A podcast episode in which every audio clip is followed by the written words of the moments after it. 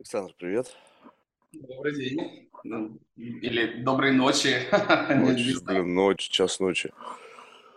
Да, как, как, Как- у вас? Э, Где вы сейчас? Только давай на ты. Что ты, в- Да, да, да. Как?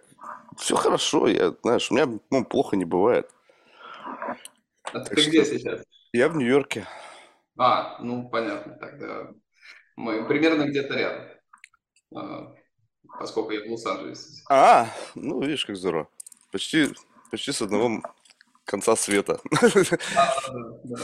Слушай, ну я сейчас смотрю, и тут у тебя прям целый как бы список вопросов. Ты что, сам Не- все эти вопросы написал? Не, ну это я так, э, как бы, чтобы помочь. На самом деле мы можем э, А, пройти пом- по, Спасибо. по- по любым, э, как бы, темам. То есть я, я могу говорить вообще на любую тему абсолютно. Да, да, мне, знаешь, мне вот это особенно понравился. Удается ли совмещать интенсивную работу и нормальную личную жизнь? В чем секрет? Я про себя думаю, офигеть. Е, знаешь, сейчас, ну, немножко ирония, да, но мне просто всегда, как бы, знаешь, любопытно, когда люди, э, ну, пишут, типа, а вы вышлите список вопросов? Я просто думаю, блядь, а где же этот список вопросов взять-то? Я его понятия не имею. Я вообще не знаю, о чем я буду спрашивать. Вообще, буду ли я спрашивать? Это же обычно, знаешь, какая-то обычная беседа. Ну, просто сложно Да. себе представить, как бы у всех такое представление, знаешь, такое жанровое, да, вот это бенчмарк, что такое подкаст. Это типа какой-то уродливый брат журналистики. Встречается кто-то, какие-то задает вопросы, из человека что-то извлекает. А у меня это все, знаешь, как бы осталось с, просто с обычной беседы, когда вот просто люди встречались. Единственная разница в чем? Что здесь есть как бы скипишь несколько лет. То есть как бы вык, и как бы проматываешь кино до самого интересного.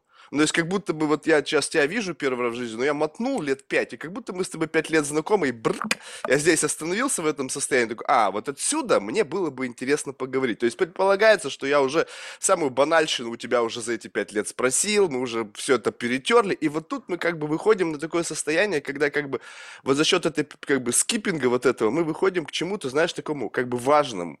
Но важному не для вот этого как бы внешнего слоя людей, которые типа жаждут, ну дайте нам, расскажите, там, Александр, там, про компьютерную графику, как, что там происходит, вот все остальное. А важного для себя, понимаешь? Вот для себя, как для человека. Вот что важно? Вот есть такое ощущение, когда вот, ну, это какое-то такое, знаешь, возрастное происходит, как бы изменение происходит, когда ты понимаешь, как бы, ну окей, ну бизнес, ну как-то худо-бедно двигается. То есть не бедствую, есть перспективы, все растет, все, в общем-то, замечательно. Но в целом, вот знаешь, вот как-то вот ощущение такое, а вообще, что я делаю? Нахрена все это надо? Ну, ты знаешь, у меня была такая история, то есть э, несколько лет назад, э, когда я пытался определиться с тем, э, что, что должно стать таким, не знаю, goal, да, там, основной целью, к которой я иду, потому что в какой-то момент я почувствовал, что я залип в рутине компании, в которой я работаю, там, на тот момент лет 15, Э, ничего особо не меняется, одни и те же проблемы, одни и те же задачи. И у меня довольно долго происходил поиск этой идеи. То есть это был прям, вот мне не хватало какого-то inspiration, такого заряда. И в итоге оказалось неожиданно, что... То есть эта идея, она как-то сама сгенерировалась, не то чтобы там я сделал какое-то удивительное открытие, но я вдруг в какой-то момент понял, что э, у меня с моими какими-то индивидуальными свойствами есть уникальный шанс построить мост между между Западом и Россией в тот момент. А, это самое первое. Э, Ты сколько в Америке? А, не, ну это было еще до сильно Америки. В Америке я Не, где-то ну, 9 ну неважно, пофиг. Сколько вот, Десять. как бы, вот здесь, вот в Америке конкретно? Это, Здесь, здесь я, ну, как бы вот я ни, никуда не уезжал с э, апреля, с конца апреля. Ну, еще фрешман. Это, знаешь, это болезнь всех фр- фрешманов. Я помню себя, то есть, знаешь, первые, первые мои попытки, 2005 год, как бы приезд в Америку, думаю, блин, надо делать срочно бизнес с Россией, то есть надо мост, про- и вот этого, знаешь, это как вот, это этап, и он, блядь, у всех. Такое ощущение, и как бы ты, когда планируешь переезд, ну, я, правда, у меня, у меня другие были планы в плане переезда, то есть мне, у меня уже семья просто туда уехала, но смысл в том, что когда ты планируешь это, тоже люди думают, а как я смогу, вот сращивая эти миры, обеспечить себе существование? Но это этап. Это как бы этап, и мне кажется, знаешь, его надо просто быстрее проматывать, потому что на, на самом деле он вообще не интересный. То есть тебе кажется, что да, я соединю там Восток и Запад, там что-то будет. Да, да. Там и так 300 с лишним миллионов желающих, блин, делать бизнес, блин, как бы без, без притягивания там кого-то там с запада. Не, ну слушай, ну тут такая ситуация, что э, это было еще до, э, до всех событий последних, да, и, и в тот момент можно было действительно думать о том, как соединить там вот нашу какую-то культуру и э, людей, которые там живут с, с каким-то внешним миром, потому что для меня открытием стало то, что э, Россия фактически, то есть когда я стал там ездить в США для того, чтобы встречаться с разными людьми из индустрии и э, пытаться предложить им какие-то наши там сервисные услуги, я понял, что Россия – это такое черное пятно на карте, такое же, как там Иран и Северная Корея. И для меня это было совершенно неожиданным открытием, потому что мне казалось, что ну, Москва, там, Санкт-Петербург, а, как минимум, да, это такие супергорода, в которых там все есть. Они уже могут там спорить с самыми топовыми столицами мира. А, и для меня было совершенно удивительно, что об этом мало кто знает, мало кто понимает, что вообще там в России происходит, насколько люди там продвинуты, насколько технологии все продвинуты. И, и это была такая, ну, довольно любопытная история. Она на самом деле, а, собственно, дала свои ростки, и мне удалось какие-то мостики построить. А, Еще, кстати говоря, оказалось интересно, что кроме буквально там нескольких людей в нашей индустрии, таких как там Тимур Бекмамбетов, глобально никто особо не преуспел на... Ну как же Ди Каприо? У нее же бабушка русская была. Нет, ну бабушка там, знаешь, бабушка у всех э, практически русская, или там немка, или кто-то еще, вот, но э, скорее речь идет о том, что действительно мало кто смог э, добиться каких-то успехов. А есть этому объяснение какое-то? То есть, как бы просто этот рынок, ну, то есть вообще Голливуд, э, это такой как бы закрытый такой boys, girls club, такой для какой-то, ну, там, тебе же говорят, аж евреи оккупировали там и так далее. И они просто никого не пускают. Либо есть какие-то другие причины, по которым, как бы сейчас вопрос как бы, таланта. Есть, безусловно, талантливые люди в каждой точке мира. Ну, то есть это не, это не вопрос... Да, есть какие-то, может быть, более парниковые условия, в которых ты можешь лучше прорасти. Но в целом, если ты как бы талантлив, то неважно, откуда ты родом. И вот этот талант почему-то там, за, за редким исключением. Есть там выходцы из России, по-моему, которые истории игрушек, тоже там чувак, это, по-моему, он тоже... Не, много, много людей в индустрии, которые работают, э, выходцы из России, но это все индивидуальные какие-то истории. А если ты говоришь о бизнесе, вот в нашей сфере, то кроме, пожалуй, там силы света, которая, в общем, как-то преуспела, там, более-менее, а, и то это, ну, не совсем наша индустрия, то по сути, примеров особо нет. То есть мало компаний из России, которые делали компьютерную графику для а, больших американских студий. Это такое, хотя у нас, в общем, тоже ну, было чем похвастаться. Ну, да почему? Потому что м, комбинация факторов, начиная от языкового барьера и заканчивая там какими-то ментальными особенностями, не, недопонимание на уровне культур, а, и вот ну, эти факторы, а, потом мы плохо понимали систему менеджмента, которая здесь принята, и это надо было пройти какой-то путь определенный для того, чтобы соответствовать тем стандартам, которые они предъявляют. Ну, там, безопасность в том числе. Ну, то есть это была такая целая комбинация э, разных факторов. Мне почему-то в какой-то момент показалось, что у меня есть какие-то, ну, в общем, были надежды на то, что что-то получится. И, по сути, оно и получилось. На самом деле, мы, ну, как-то шагнули вперед еще до войны, до вот этого всего, а потом уже с моим переездом сюда удалось, э, ну, просто уже полностью поменялась э, ситуация, мы фактически стали международной компанией, открыли компанию в Армении, э, открыли компанию здесь, и, ну, понятно, уже наше российское прошлое, оно, в общем, по сути, там особо никак не влияет. Ну, и да, ты прав в том, что ну, надо выйти из, э, как бы, out of the box для того, чтобы начать думать более глобально, для того, чтобы у тебя рождались какие-то новые идеи, новые видения. Сейчас, конечно, там, если сравнить меня год назад и сейчас, это просто ну, два разных человека в плане широты взглядов и возможностей, которые открываются. Да, удивительно. Ну, это, трансформация. Единственное, что, знаешь, мне кажется, знаю, как бы, несмотря на то, что как бы я давно уже живу, вроде как бы гражданин Америки, я все равно чувствую, что как бы меня до конца не принимают. Ну, то есть как бы я чувствую, что все равно я как бы не часть этого трайба. Несмотря на то, что Америка многонациональная страна, и там все иммигранты по факту, да, но вот как бы первое поколение, им тяжелее всего. Вот твои дети, они будут американцами, они будут вот прям вот, они вот сто процентов будут, как бы не будут разницы вообще ни в чем для, для их э, как бы восприятия другими людьми. А здесь, видимо, в силу того, что, знаешь, это такая, как бы вот эти вот э, э, разное подключение к, как бы к, к некой, как бы, к некому культурно-историческому контексту, плюс сентименты. Ну, то есть отличается вообще абсолютно все. То есть, несмотря на то, что ты пытаешься себя твикнуть, такой, ты, так, я здесь разберусь, здесь разберусь, здесь разберусь, это как бы такой некий слой, как вот ты, не знаю, там, в компьютерной графике раз, и какой-то слой ты на себя наложил, но это не ты. Это как бы вот какая-то маска, которую ты теперь играешь, которую ты как бы подыгрываешь, она постепенно у тебя сорсится необходимыми данными из-за взаимодействия там с теми людьми, представителями локальными. Ты как бы обновляешь свою библиотеку вот для этого движения, для вот этого аватара, каких-то там слов, еще чего-то, а по факту как бы все равно чувствуется, что как бы ты в это играешь.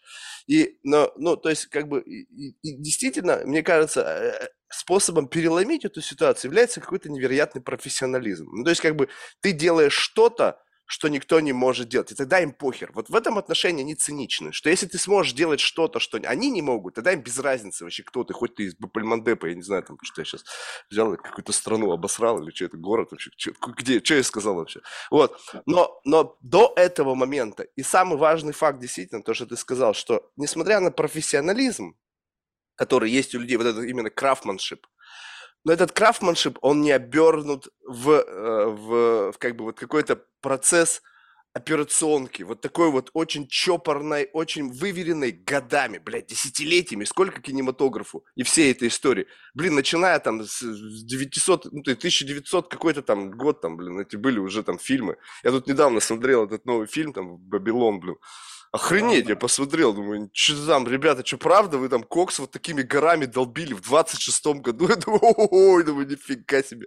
Как вы вообще дожили? Знаешь, смотришь на как бы золотой Голливуд, эти актеры, они же им там по 90, по, под, под 100 лет они там до сих пор некоторые вот ну, как бы уходили не так давно. Я говорю, с таким образом жизни, блядь, как вы дотянули? Это же вообще, если это правда, конечно, я не знаю, насколько там они исторические факты соблюли. Ты знаешь, моей бабушке 96 лет сейчас, и она всю Ну, а жизнь... кокса не долбила, наверное, у тебя? Не, она курила Беломор, это, мне кажется, сильно хуже. Вот, и она бросила только 8 лет назад, то есть, ну, вот, как бы все 90 не, лет... ну она что, все в 90 лет Беломор курила? Да, да, прям вообще... Охренеть!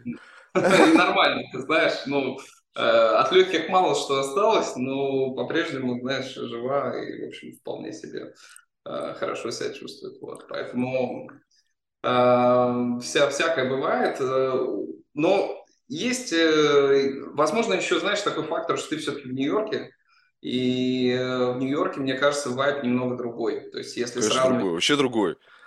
Лос-Анджелесом, здесь гораздо все более такое user-friendly, и все достаточно открытые. Я пока не сталкивался ни с какой там проблемой, что ну, что я человек какого-то там другого уровня. А, ты просто пока не попадал, ты знаешь, это как это как это звучит. Они же тебе так прямо это не это надо уметь увидеть. Я просто помню, знаешь, у меня были случаи, когда, ну, я попадал в места, где я не должен был быть. Ну, то есть, по сути, как бы, знаешь, такой social climber пробрался, знаешь, на какую-нибудь тусовку, но меня просто пригласили, и в силу того, что меня пригласил человек, который belongs вот, вот для этой тусовки, как бы, они вынуждены со мной, как бы, общаться на уровне, как бы, ну, знаешь, знаешь, как бы, ну, типа, в общем, откровенно в рожу не плевать. Ну, знаешь, что такие, но, но, но ведь это же сразу же такие вопросы, так, ну, типа, откуда там, где, чё, где учился, я там, что-то какой-то там, какую-то херню там, знаешь, постсоветской, там, какой-то вуз, они такие, хм, знаешь, как бы, ну, если ты не велик никакой не назвал, там, ни Гарвард, ни Принстон, ни Ель, там, ни Стэнфорд, там, хм. знаешь, такие, и тут нужно, это, это нужно, блядь, чувствовать, потому что все равно, как бы, если ты общаешься с людьми, тоже нужно понимать, что в Америке тоже невероятный градиент. То есть там не то, чтобы все, блядь, богатые, такие успешные, там куча всякого сброда, блядь, там, роднеков, которые там, мед, там, мэ. вот этого, знаешь, ну, жутко, если честно, картина, если ты по Америке ездил, смотришь временами, думаешь, блядь, я такого даже в России не видел. Вот, Но, но когда ты как бы двигаешься по поводу, в, в рамках вот этого градиента выше, выше и выше, и там есть такие плотные комьюнити. Знаешь, там как бы люди, которые объединены, вот это там там, англосаксонские какие-нибудь там ВОСПы, там, или бы там, не знаю, там, как, в общем, какие-то такие группы людей, которые объединены какими-то, ну, не знаю, не то чтобы регалиями, там, как бы не то чтобы там какие-то, э, какие-то царская кровь, но вот именно какой-то вот такой наш элемент элитарности такой, который, он не пускает туда людей, как бы, даже нувориши там не всегда появляются, даже местные нувориши как бы смотрят что-то Билл Гейтс, кто вообще такой, кш, типа, иди нахер отсюда, вот. А в киноиндустрии там вообще все вот так вот, как бы очень, мне кажется, ну, как кулуарно. То есть они, во-первых, как бы люди, которые понимают, что э, это, это э, они, они в какой-то мере влияют на вот эту матрицу. Ну, то есть как киноиндустрия повлияла вообще на, на, вот, на историю, на культуру, на все. Ты посмотри, мы, выходцы из России, благодаря кинематографу знаем об Америке больше, чем среднестатистический американец знает Россию. За счет вот этого трансфера культурного, он как бы во весь мир, плюс-минус, в каждой стране мира, где смотрят американское кино, э, и как бы по чуть-чуть, по чуть-чуть транслируют представление, что такое как бы американская мечта, что такое американская культура и так далее. И в силу того, куда ты лезешь, ты же явно хочешь в каких-нибудь там крутых проектах участвовать и так далее. А там как бы будут вот эти вот как раз-таки, знаешь, вот эти вот фильтры людей. И как фильтры, бы... фильтры есть сто процентов, но тут э, я как-то уверен в том, что если ты действительно обладаешь э, какой-то ценностью, как ты правильно сказал, то, во-первых, к тебе уже есть интерес. А во-вторых, э, ну, как-то так складывается всегда, что вокруг, э, вокруг есть какие-то люди, которые проявляют интерес, э, которым любопытно, и они как-то вытягивают всю ситуацию там, ну, тебе повезло, у тебя нету такого, знаешь, штампа славянизма на лице. То есть, так вот, если не знать, так посмотреть, ты как бы, ты там сойдешь там какого-нибудь парня из Европы, просто как бы, ну, то есть, нету вот, знаешь, вот так, как у меня, вот у меня на лице такой дышк, отпечаток, как бы, меня не спутаешь, то есть, как бы, стопудово даже. Кто-то да, говорил... Мог бы на немца быть вполне похожим. Ну, ну такой немец. Ну, не, не, не принципиально, но я имею в виду, знаешь, вот это как бы есть вот это вот такое клише. Вот британцы, Европей. они британцы, они очень похожи на русских. Иногда смотришь, думаешь, блядь, да какая да, уже... британцы, тоже, да. Вот, в этом отношении как бы, тут, ну, я, я просто, понимаешь, чему говорю, что несмотря на это, то есть такое ощущение, что ты должен все равно будешь съесть вот это вот какое-то количество говна. То есть это, это нельзя как бы рассуждать об этом, что вот я сейчас приеду и все будет классно, я классный и все будет классно. Нет, ты все равно сказать, слушай, дружок, ну вот как бы ты должен пройти огонь, воды и медные трубы, и это как бы правила игры ты не можешь как будто бы скипануть, вот это тебе говорит, так, еще одну ложечку, еще одну ложечку, еще одну ложечку. И потом, когда ты уже достаточно говна этого наелся, говорит, вот этот чувак, он знает, что происходит, он уже говна съел пол бочки, с ним можно работать. Ну, Мы его протестировали я... и так далее.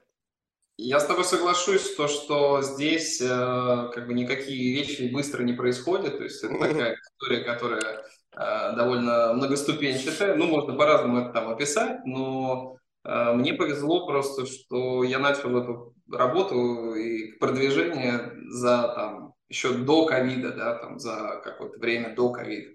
И фактически уже подойдя к этому моменту, там, когда мы переехали сюда с семьей, э, уже были наработки у нас и были партнеры здесь, с которыми мы работали. И ну, благодаря этому уже есть какой-то фундамент и репутация, которая... Ну, супер. Самое главное, чтобы так было. Развивать. Вот, ну, здесь, здесь же сейчас еще такой момент происходит интересный. Я не знаю, насколько ты наблюдаешь это в Нью-Йорке или нет, но тут это очень заметно. Огромное количество людей приезжает э, за последний там, год, э, переехало сюда, и это люди из IT-сферы, э, это люди, которые занимаются там, тем же кино, э, начиная от актеров и продюсеров и заканчивая там операторами какими-то талантливыми. И все эти люди, они, э, ну, они естественным образом как-то все сталкиваются, э, рождают какие-то новые идеи, и, собственно, Голливуд, там, его, его золотые годы, э, отчасти инспирирован в том числе и русскими какими-то людьми, которые приехали после революции. Поэтому сейчас очень похожая ситуация. Посмотрим, куда нас всех это приведет. Но у меня какой-то очень такой оптимистичный взгляд на вещи. То есть э, как будто бы все складывается интересно и как-то очень все бурлит. Ну да, по-другому не может. Что-что? По-другому не может. Оно всегда, оно на самом деле, оно всегда интересно и всегда бурлит. Вопрос твоего отношения к этому. То есть, как бы, э, вот э, хорошо, ну, то есть, вот очень важно не сломить вот это первое ощущение. Знаешь, вот когда, э, может быть, ты за счет там благоразумности своей, там, как бы подготовился к переезду, как бы правильно, то есть не просто взял чемодан, у тебя, блин, дети, тебе нужно думать об этом, да. Вот, и как бы получилось так, что ты сказал, что вот я пришел, и у меня уже как бы есть определенный фундамент, который позволяет мне каким-то образом закрепиться, ну, то есть как бы обрести какой-то ну, не то чтобы прям такую, как бы, пронизывающую стабильность, но, по крайней мере, понимать, что, как бы, ну, вот, соблюсти тот самый необходимый уровень бытового комфорта, который необходим для семьи, с детьми, и с каким-то, чтобы не, не исказить вот это первое впечатление от места. Потому что если ты ну, приехал и как бы сразу врезался в какую-то стену проблем, то ты думаешь, блин, думаешь, какого хрена? Вот у меня так было.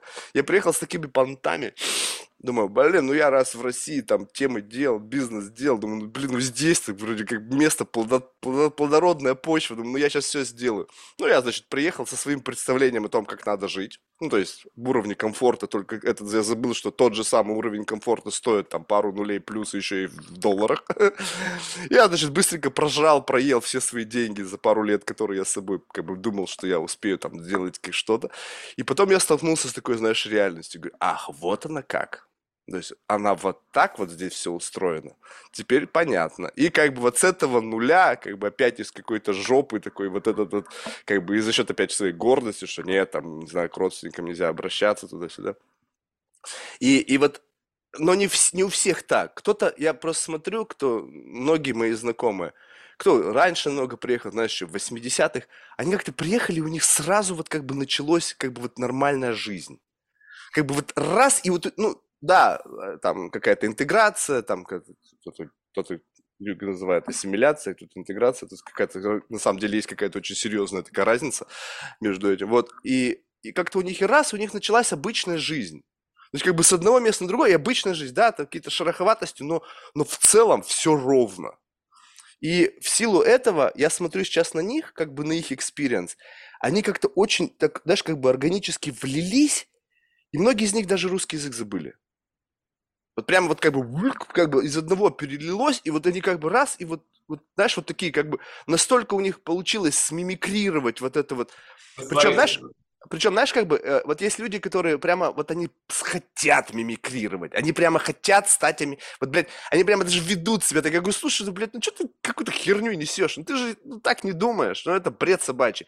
Ну, блин, ну как, ну я же здесь, это теперь моя страна, я должен так думать, так говорить. Я говорю, тебя вообще никто не заставляет так думать и так говорить. Это твой выбор. И вот когда чрезмерная вот эта попытка мимикрировать, знаешь, вот прям вот, вот такое, люди, они прям вот стараются натянуть на себя вот это вот, знаешь, вот американский флаг, блядь, чтобы что он вот весь был. Я думаю, подожди, подожди, ты, это, это все с тобой произойдет, если ты как бы будешь здесь жить. Ты хочешь, не хочешь, это как, как диффузия. Оно все равно проникает в тебя, и ты не можешь находиться здесь, как бы не, под, не находясь под этим. Но когда чересчур люди стараются за короткий промежуток времени, как бы я теперь местный, я просто думаю, что-то серьезно у вас как бы отношения какие-то с этой страной.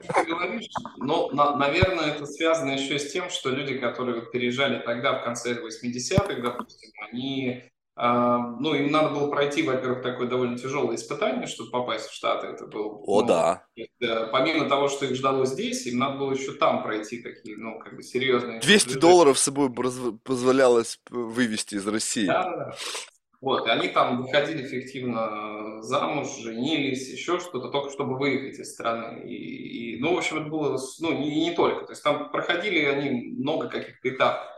И когда ты все это проходишь и добиваешься своей какой-то цели, и с учетом противоположности этих идеологий, ты как будто бы э, отрекаешься от всего, что у тебя было там, и ну, погружаешься полностью в то, что есть здесь. Э, у меня такого транзишена не было, потому что мы просто, ну, так вышло, что оказались здесь, э, как туристы приехали, и э, ну, стало понятно, что как бы, нам придется здесь остаться. Вот. Но я думаю, что, наверное, у них были другие условия, и поэтому действительно есть такой фактор, когда они там, ну, прям погружаются в другую культуру и отрекаются как будто от всего, что было раньше. Э, для меня... Сейчас происходит. Что ты хочешь сказать, что сейчас люди, которые приезжают, они себя так не ведут? Ну, из тех, что я здесь вижу, так ведут себя, наверное, там один человек из десяти. Ну, то есть mm. это как меньшинство. В основном все очень хорошо э, друг с другом коммуницируют. С друг другом и... это с кем? То есть внутри какого-то э, комьюнити экспатов? А, да нет, ну почему? А, не только, я имею в виду с теми же русскими, потому что мне кажется, главная такая характерная черта это то, что ты отталкиваешься от того а, вот этого русского своего прошлого а, или советского, как это было раньше, и погружаешься вот в этот новый мир. Но здесь все общаются, всем очень комфортно, и, ну, и как будто бы качество людей очень высокое. То есть, ну, это люди очень образованные, как правило, имеющие какой-то свой там интересный бэкграунд, а, которым, с которыми всегда есть о чем поговорить. И, ну и самое главное, что какие-то базовые вопросы, которые там тебя интересуют, э, тебе с ними не нужно их обсуждать, потому что вы и так на одной волне, ну, в силу того, что вы оказались здесь. А, сейчас, э, не знаю, как у тебя, но там, у меня со многими друзьями, которые живут в России, есть э, ну, разногласия во взглядах. А, у меня не было никогда Я, я в этом отношении вообще политичен, мне вообще похуй, что происходит. У меня своя жизнь. Ты понимаешь, я вообще живу в другой части мира. Что там происходит где-то? Что вот парит? Что там происходит там в какой-нибудь Уганде там или еще где-нибудь? Мне вот нет. И как бы никогда не парил. Я просто знаю, знаешь, это, это может быть цинично прозвучит, но каждый день нашей с тобой сознательной жизни что-то было, блядь, не так в мире. Каждый божий день. И вот это, знаешь, как бы такой цинизм связан. Ой, ну сейчас это происходит, и мы к этому имеем отношение, ну и что дальше? А что, когда это в других местах происходило, тебе похер было? Не, я думаю, что тут, конечно, ты прав. Вряд ли нас там э, сильно волнует то, что происходит в Уганде, но с другой стороны, там, как нормальный любой человек, э, ты наверняка сопереживаешь там, ну, тем людям, которые в Турции сейчас находятся, да, и там Э, каким-то заваленным семьям, детям там, и всему прочему. Ну, а, это, понимаешь, это вот как раз-таки есть то самое. Это как бы то же самое происходит в другом части мира. То есть почему как бы я должен сопереживать кому-то больше, кому-то меньше? То есть вот в этом отношении у меня вот есть какая-то, знаешь, внутренняя, может быть, кто-то скажет, что это дерьмо какое-то, а кто-то скажет, что это внутренняя честность. Одинаково боль, одинаково боль семей разрушенных, одинаково боль там потери близкого, будь ты там из, из, не знаю, там из России, Украины, там, не знаю, Африки, Китая, да откуда угодно. И это происходит везде. То, что где-то сейчас какой-то памп идет, что вот мы вот эту тему раскачиваем, и мы вкачиваем туда бабло, вкачиваем в эту как бы историю, которая непонятно там с каким количеством неизвестных там переменных, и вообще нахрена все это нужно, но зачем-то это нужно, раз туда, блин, миллиарды долларов текут в это вот, в этот вот какой-то там кашу. Поэтому я, у меня вообще, у меня, если честно, у меня вообще нету, как бы, э, когда я эмигрировал, у меня не осталось, как бы, ну, коннекшенов, то есть, как бы, людей, которые остались в России. Кто-то умер, кто-то тоже эмигрировал в другие части мира, вот, и поэтому, как бы, я раз и, как бы, как бы уехал, и все. А когда я приехал, мне всегда, знаешь, это было дико, как бы, ой, привет, типа, там, ты откуда? А, ну, там, из России. А, ну, мы знаем, там, Петю, мы тебя познакомим, там, еще с кем-то. Я говорю, нахрена мне этот Петя? Я только что приехал из 150 миллионов России, там этих петь было, блин, 100 миллионов человек, блин. Нахрена мне вот это вот желание вот как бы снова обрести какую-то малую родину на, на, на другой земле? И вот это смотришь, когда, знаешь, вот такие вот как бы анклавы такие, там, какие-то там русскоязычные, которые притащили с собой все эти сентименты, весь этот как бы вот, знаешь, вот как бы все так, вот это все постсоветское или там советское, либо там российское, неважно, когда ты эмигрируешь. И вот они держатся вот за это, о, мы вот здесь комьюнити, туда-сюда. Я понимаю, зачем это нужно. Посмотришь, когда там, знаешь, на, на какие-то азиатские комьюнити, там, на африканские комьюнити, они как бы друг другу помогают, и за счет этого как бы они выживают. Но это как бы их способ выживания. А если тебе не надо выживать, нахрена тебе все это надо? Ты же приехал в новую страну, попробуй с новыми людьми поговорить, с их, как бы, окунуться в их культуру, в их традиции. Нафига тебе держаться вот за все, вот за вот это Ну, это, наверное, зависит от возраста в том числе. Э, если ты переехал, допустим, и у тебя есть возможность там обучаться, соответственно, заводить какие-то знакомства там на уровне института, там, ну, в смысле университета, еще наверное, тогда это попроще. Вот. Если же ситуация такая, что ты, а, ну, ты находишься в незнакомой среде, менталитет все равно отличается, а, языковой барьер все равно существует, то тебе, конечно, проще искать общий язык со, со своими сородичами, скажем так. А, но, не знаю, у нас здесь довольно широкий круг общения, англичане, американцы, а, японцы, канадцы, то есть кого только нет, э, ну, ну, украинцы, русские, мы со всеми общаемся. У нас как бы нет какой-то с этим проблемы. А, но я очень рад тому, что здесь обрел, наверное, мне так кажется, что я обрел здесь каких-то новых друзей. Э, есть, есть какое-то кайфовое ощущение от этого. Ну, Прям есть, друзей либо единомышленников. Вот как бы разные вещи. Ну, я думаю, что время покажет. Э, просто мне кажется, что есть какие-то люди, которые, с которыми меня ждут довольно долгие отношения, интересные, и они действительно приятные. Просто ну, для того, чтобы назвать человека там по-настоящему другом, тебе, наверное, надо с ним пройти через какие-то этапы ваших отношений, проверить их временем. Ну, по крайней мере, э, там, откуда я приехал, это было заведено так. Э, у американцев дружба – это немножко другое понятие. Поэтому э, ну, здесь, наверное, это ощущается по-другому. Вообще, вообще все, если честно, э, как бы вообще очень сильно много чего разного. Знаешь, я всегда вот так жив, вот живешь, и вроде бы тебе казалось, уже уже что-то понял. Но каждый раз ты натыкаешься на какие-то такие, знаешь, нюансы. Я вот тут недавно переехал в новое место жительства, и, э, значит, меня пригласили на ужин соседи ну, с другого этажа. Не знаю, нахер им это нужно. Достаточно уже, знаешь, ну, как бы не то чтобы, как бы такой, знаешь, промежуток, как бы вот от, от 45 до 55, вот такой вот, как бы, я думаю, нафига им это надо? То есть я значит, смотрю, ну, блин, вроде как бы стыдно отказываться. Вот, я такой думаю, ладно, я приду, значит, ужин, все там, типа, формальный. Я думаю, ну, пожру, пофиг, я люблю. Прихожу, а у них, знаешь, как бы, ну, как бы яичница. И они прямо вот с таким, знаешь, видом полным, как бы вот, что прям, ну, понятно, это такой дом, знаешь, как бы там кондоминиум, большие квартиры, там у них большие столовые, все очень красиво, и знаешь, она, жена такая одетая, красиво приходит, приносит такие красивые яичницы. Я думаю, что, ебнулись?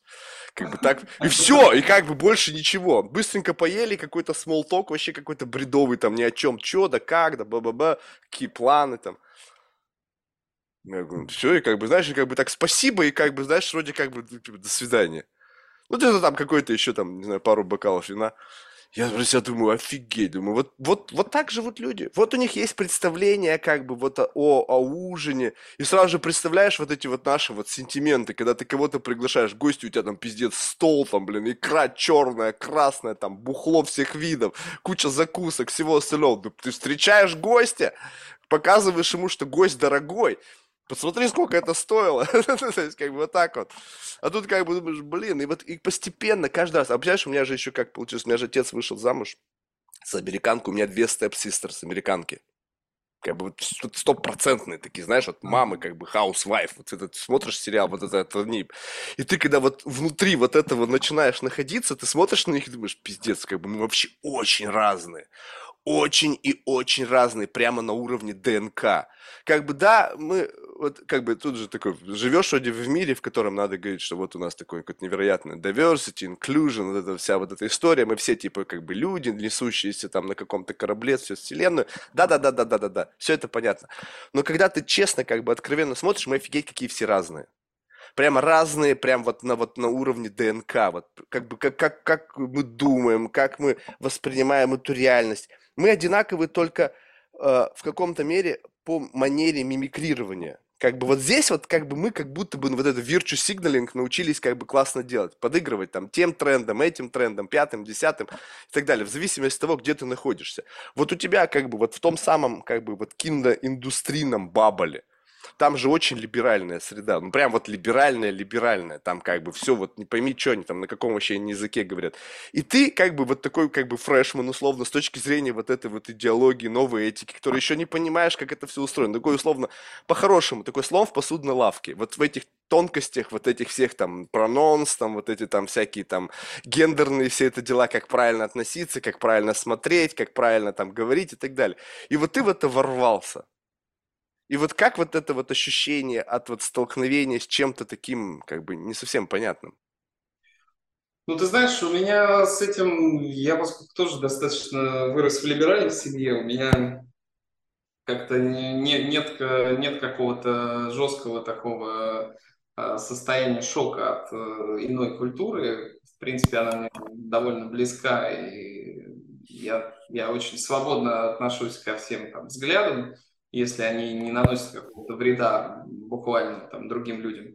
А, Но здесь очень комфортная атмосфера, потому что, ну, если говорить там об отличиях э, с Россией, то ты сразу замечаешь, что, например, на дорогах там нет камер, да, тебя не штрафуют через каждые там 50 метров, которые ты проехал. А, Здесь люди в магазине или на улице, они всегда с тобой поздороваются, улыбнутся, сделают какой-то комплимент. Пускай это ничего особо не значит, но, а, но это как-то приятно, это создает приятную атмосферу вот в целом, очень, очень комфортную среду. А, Сегодня мы тоже неделю назад переехали, и за, там, буквально за эту неделю к нам ну, вот сегодня, например, постучалась соседка там, причем не то чтобы это соседний дом, а там через несколько домов от нашего. И она принесла, она пришла со своей маленькой дочкой и принесла нам чизкейк, который сама приготовила, и сказала какие-то хорошие слова, и предложила там всегда как-то и помочь, и еще что-то. И это очень мило, и, это- и она не первый человек, который уже приходит к нам. А, то есть до этого тоже заходили соседи, знакомиться, и, и как-то это чрезвычайно Да, Но, прекрасно. но нужно это, знаешь, смотреть с какой точки зрения. Я сначала как бы не, не совсем понимал, что это такое. И потом, знаешь, вот этот, видимо, мой цинизм не дал мне насладиться моментом. Они просто тебя изучают. Они просто, по- ага, так, у нас в Neighborhood какой-то новый появился там семья. Надо понять, кто они такие, who is who, что они из себя представляют. Да, я схожу. То есть достаточный предлог какой-то там, не знаю, какой-то там десерт или еще что-то, но, по крайней мере, у меня будет повод законнектиться, понять вообще, что за люди. Стоит опасаться вообще, насколько они девиантно отклоняются. от- от- Вот в чем секрет, я а, понял. а ты а ты думал, что это какая-то церемония, что они реально, блин, им интересно дать тебе пирог, приготовить, заморочиться. Нет, это как бы в систему ценностного обмена. Я тебе дам сейчас пирог, как бы ты такой, окей, но я узнаю who is who. Я, я задам вам какие-нибудь вопросы, пойму, там, посмотрю. Сейчас мы же быстро все, ну, как бы, это щупальца реальности, которые щупают людей, как бы мы сразу же так, вот стоит их бояться, не стоит. То есть стоит разрешать с их детьми играть моим детям или не стоит, там, они научат и все. М. Знаешь, открываешь день, ты такой, ну, открываешь, и ты такой в майке такой растянутый, такой быдло. А, что пришла, иди нахер отсюда. Они такой, все, надо записать на всякий случай, там, как бы в случае чего, там, быстрый набор, что в случае там, ма- 911, в случае, если там какой-то дебош в соседнем доме. Ну, Они очень в этом отношении супер прагматичны. Настолько, как бы, вот, знаешь, пытаются обезопасить себя и, как бы, общаться только с теми людьми, кто, вот, знаешь, вот такие вот, эм, как это сказать, надежные. Вот это вот ощущение, знаешь, вот это вот как бы ты а, многие, я бы сказал даже, ну не да, ну во всем, во всем отношении, да, но как бы именно вот эта фишка того, что ты должен как бы транслировать благонадежность. И вот в этом случае, если ты как бы финансово устойчив, потому что финансы, твоя финансовая устойчивость– это показатель твоей, как бы, ну, твоей, э, ну, какой-то как это сказать, э, твоей профессиона- э, профессионализма твоего, то, что ты знаешь, как зарабатывать деньги, какая у тебя семья, это тоже демонстрирует то, что ты как бы член общества, что ты создаешь ячейку общества, там, не знаю, двое-трое детей, окей, все, ты по еврейским традициям выполнил план. Значит, у меня все хорошо по, по- по анкете, у меня все нормально. Да, да, да, да, да. И все, и поэтому как бы чек-листу идешь и как бы смотришь так, окей, вот это, вот в рамках этого такого базового чек-листа все ровно. Все, живем дальше, а дальше уже жизнь покажет, как бы там, как оно, что, будут у них крики доноситься там детские, либо там мужские пьяные, или там женские там обиженные из этого дома или нет. Э, вообще, знаешь, я вот в этом отношении, как бы, знаешь, м, я как бы не раз говорил, что вот этот цинизм, но он мне помогает трезво смотреть на мир. Я не... Ну, то есть, приятно, да, когда я жил в Калифорнии, в разных местах, где-то 6 месяцев однажды. Приятно, как бы, чувствовать вот эту какую-то легкость и непринужденность. Вот это вот, как бы, ну, типа, все как бы, как будто, но опять же, все где? В зависимости от того, где ты живешь. То есть ты когда, вы, ну, не, знаю, не знаю, в Беверли-Хиллз ты живешь, блин, или там Бел-Эйр, ну, блин, ну, конечно, ты если там увидишь кого-нибудь однажды, и они тебе там помашут или что-нибудь скажут хорошее. Но если ты живешь в какой-нибудь, блин, срам, там, Бурбанке, блин, где-нибудь там в какой-нибудь жопе, там, там, блин, где латиносы, там, какие-нибудь банды, там, они, блин, там торгуют, блин, непонятно чем. Хрен там кто с тобой будет здороваться, блин, там тебя на перо поднять могут вообще элементарно, там, не знаю, за сумку или за очки. То есть, как бы, это все зависит от того, где ты находишься. Но сам факт того, что как бы если ты немножечко как бы вот без вот этого, знаешь, вот ажиотажа смотришь на реальность, как бы, как бы ну, тебе легко это будет сделать. Ты же из как бы из кино. Вот чуть-чуть как бы как будто бы вот это кино. Вот как бы вот это все немножечко кино. Мне нравится. Отличное кино. Слушай, это замечательно, когда люди, ну, по крайней мере, на базовом уровне доброжелательны друг другу. И принципе, поскольку я там особо не дебоширую, э, детей не бью и, и жену тоже, то, в принципе, у меня есть все шансы соответствовать э, их ожиданиям. Там, как бы, нет никакой проблемы. То есть они получают ровно то, на что ну, как бы на что и рассчитывают. Э, приятного, интеллигентного соседа, который там всегда готов помочь, если надо. А есть вот что-то, что прямо противоречит тебе, но он как бы все нутро сопротивляется, не, не хочу, да. В Америке. Uh, ужасно не нравится система, uh, как работает uh, все, что связано с медициной. Ну, то есть это прям очень криво, на мой взгляд, и, и несовременно. И, наверное, банковские услуги, я бы тоже сказал, что работают довольно специфично. Ну, по сравнению с той реальностью, к которой мы привыкли. А, то есть вот эти вот две вещи прям действуют на нервы, да. Ну, особенно все, что связано с медициной. То есть попасть к врачу и а, да, даже при том, что я плачу страховку и как бы приличные деньги за нее, э, но доступа к нормальной и удобной системе здравоохранения у меня при этом нет. Ну, то есть это какое-то мучение, какой-то процесс, который там надо пройти. Наверное, если это какая-то суперсерьезная болезнь, это работает. Но если это вот просто какая-то там, ну, не знаю, у тебя там спин, спину защемило или что-то еще, то это целый путь, который надо пройти, э, или там сделать УЗИ. Ну, то есть это как бы целая история. Да, это вопрос денег на самом деле. Как ну, бы... возможно, да. Может быть, у меня как бы... Как Нет, ты просто еще не понял, как это работает. То есть, да, типа, ты там, может, если купил там private insurance, не значит, что как бы тебе будут все ждать тебя с открытыми дверями. Вообще. Переход на другой уровень, это когда, вот я сейчас об этом думаю, это когда, знаешь, когда есть family doctor. То есть это вот как бы у тебя, у, у семьи есть доктор который по звонку приезжает и делает то, что нужно, как бы, как вот интернист, такой general practice доктор.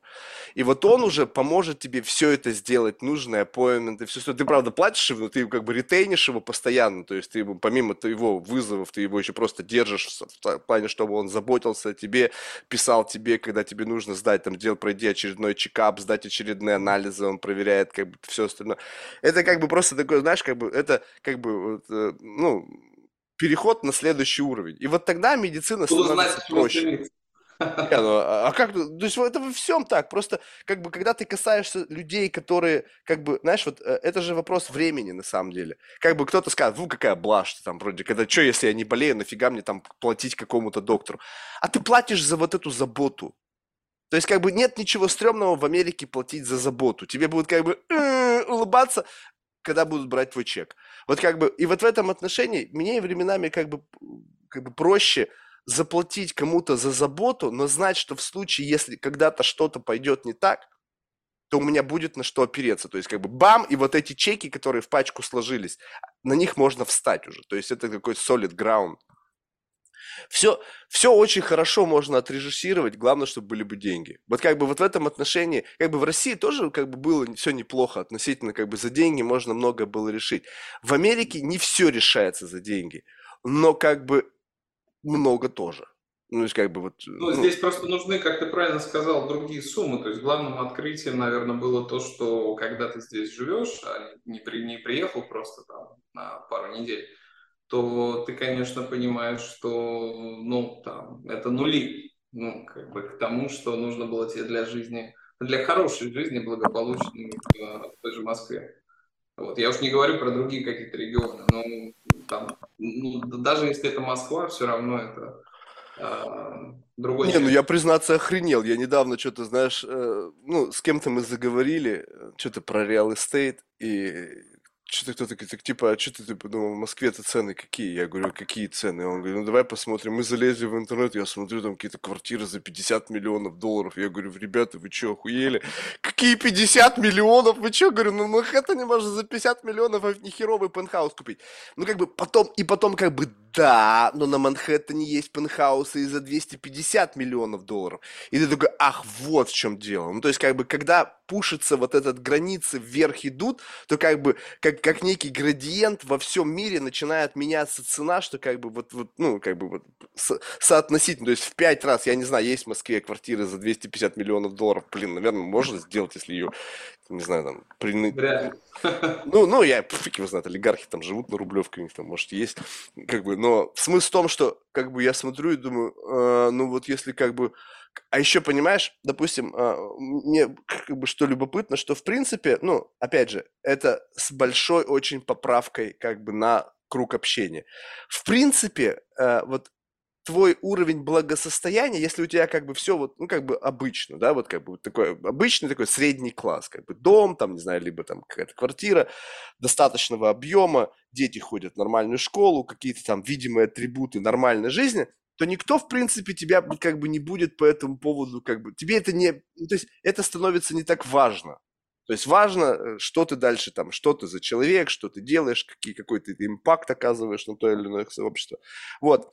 А в России тебе постоянно, ну, лично, по моим воспоминаниям, там, 16-летней давности, нужно было постоянно что-то доказывать. Ну, то есть, как бы, ты как бы не можешь, ну, то есть, как бы, внешняя атрибутика и вот твой внешний, как бы, мир, он, он как бы олицетворение, кто ты. Ну, то есть, несмотря на то, что, в общем-то, я самодостаточный человек, и мне не нужно было, но я все чувствовал, что это в правилах игры записано. Ты же не можешь быть как бы условно белой вороной. То есть, а, мне похер, типа, что вот тут на геликах все ездят. Ну, типа, ну, похер, так похер, тогда все телки уедут на геликах, а ты уйдешь пешком. Ну, то есть, как бы, ну, вот, вот в этом отношении. И, но, как бы, и, и, и когда я переехал в Америку, поначалу, как бы, ну, как-то так получилось, что у меня, блин, не туда я попал, не в нужную среду. Вот, я имею в виду, что там были как-то...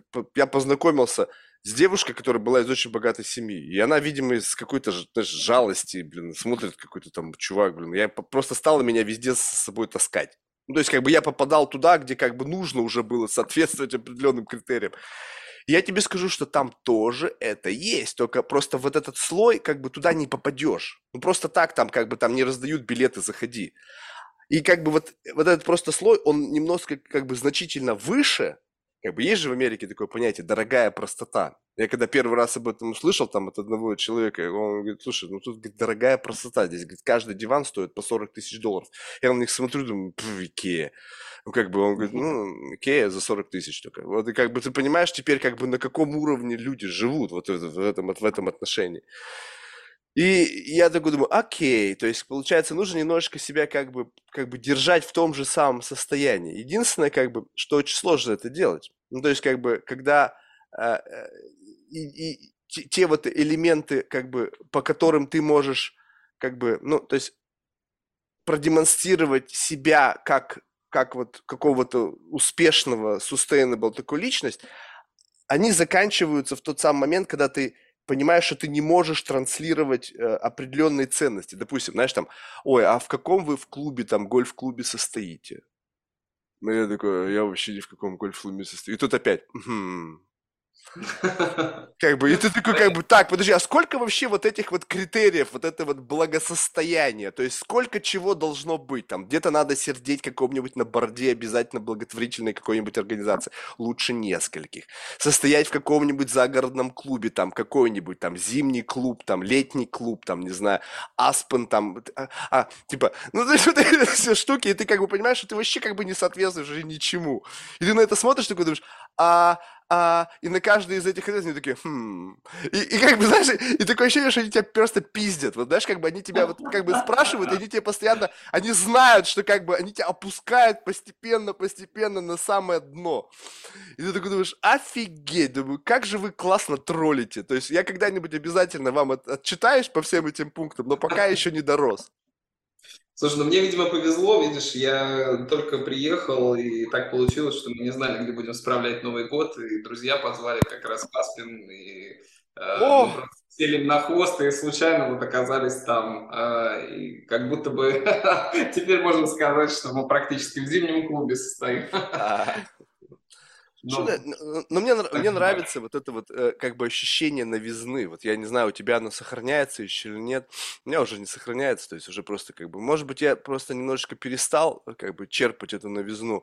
Но в целом вот это вот ощущение, что как бы, как бы new chapter, вот новая глава, как бы абсолютно, э, как бы несмотря на то, что там предыдущие главы, они как бы по-прежнему имеют значение, потому что это твоя, ты там, как бы, ну, это твоя, как бы, на этом, на этой модели обучена твоя нейронка.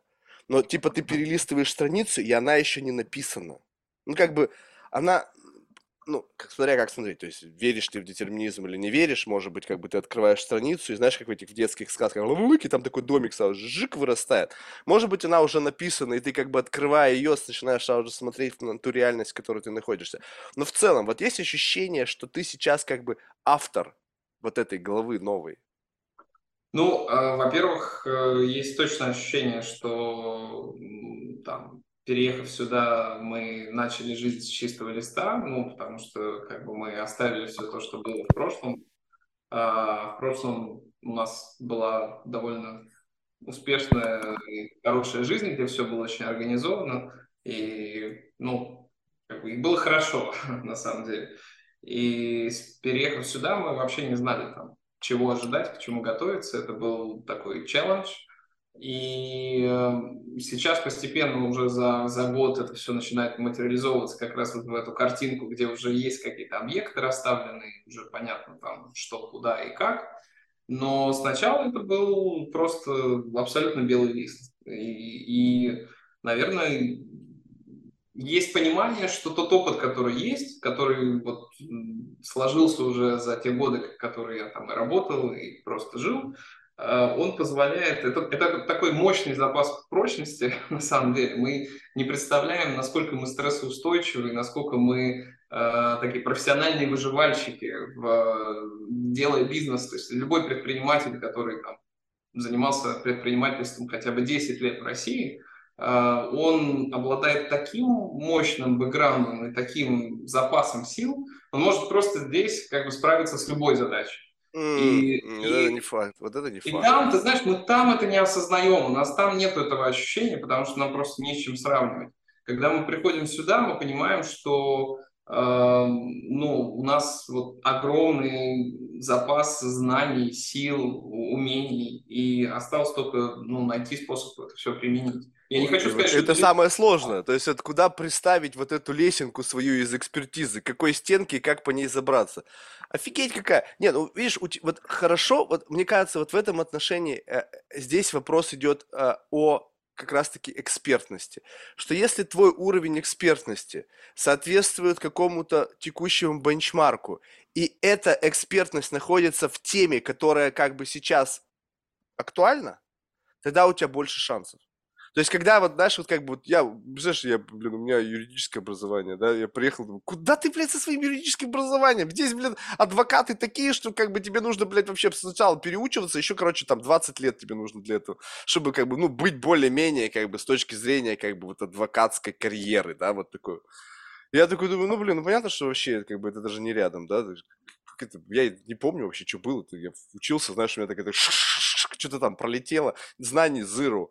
Вот. И как бы, а, а когда у тебя есть какой-то определенный уровень экспертности, то как бы ты уже знаешь, куда представлять эту лесенку. То есть, как бы у тебя нету куда. То есть, я вообще не понимаю, что делать. То есть, я не знаю, чем себя занять. Блин, вроде как бы плод, почва плодотворна, я вроде бы втыкаю черенок, как это обещали, а на черенке не появляется ничего. Я его и тут воткнул, и тут воткнул, и тут воткнул, и ни хрена, короче. Вот. И вот когда ты имеешь четкое представление, куда представить свою вот эту экспертную лесенку, ты, э, ну, как бы, у тебя как бы более такой, знаешь, как бы шорткат, ты как бы э, минуешь все вот эти сложные моменты, но как бы ты понимаешь, насколько вот э, там людно, ну вот насколько там уже с другие люди, люди стоят с лесенками вот у той стенки, у которой как бы ты хочешь представить ее.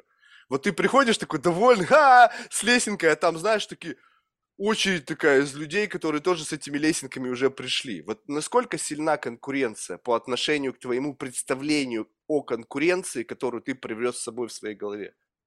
Ну, я бы сказал, нет, конкуренция, конечно, довольно большая, но у меня есть э, козырь в рукаве, потому что я понимаю, как э, сделать все то же самое, что предлагают конкуренты, но дешевле там на 20-30%. Ну, это как бы серьезные деньги. А ты не боишься вот залипнуть в этом 20-30% гэпе? А, мне кажется, что, ну, поскольку, возможно, я не очень амбициозный человек, мне кажется, что если ты делаешь классный сервис, ты находишь какой-то ноу-хау, ты понимаешь, как э, работать на тех рынках, на которых мало кто вообще, в принципе, занимается какой-то операционной деятельностью, то есть, например, Восточная Европа или там, Южная Америка, и ты создаешь как раз тем самым себе добавленную стоимость, потому что Эм, фактически люди будут платить тебе для того, чтобы получать э, отличный сервис за меньшие деньги. Это то же самое, как, ну, условно, Uber там, по сравнению с такси. Э, ты получаешь хороший, ну, тут можно, конечно, спорить, смотря какое такси, но э, потому что если сравнивать с московским такси, то это очень сильно отличается.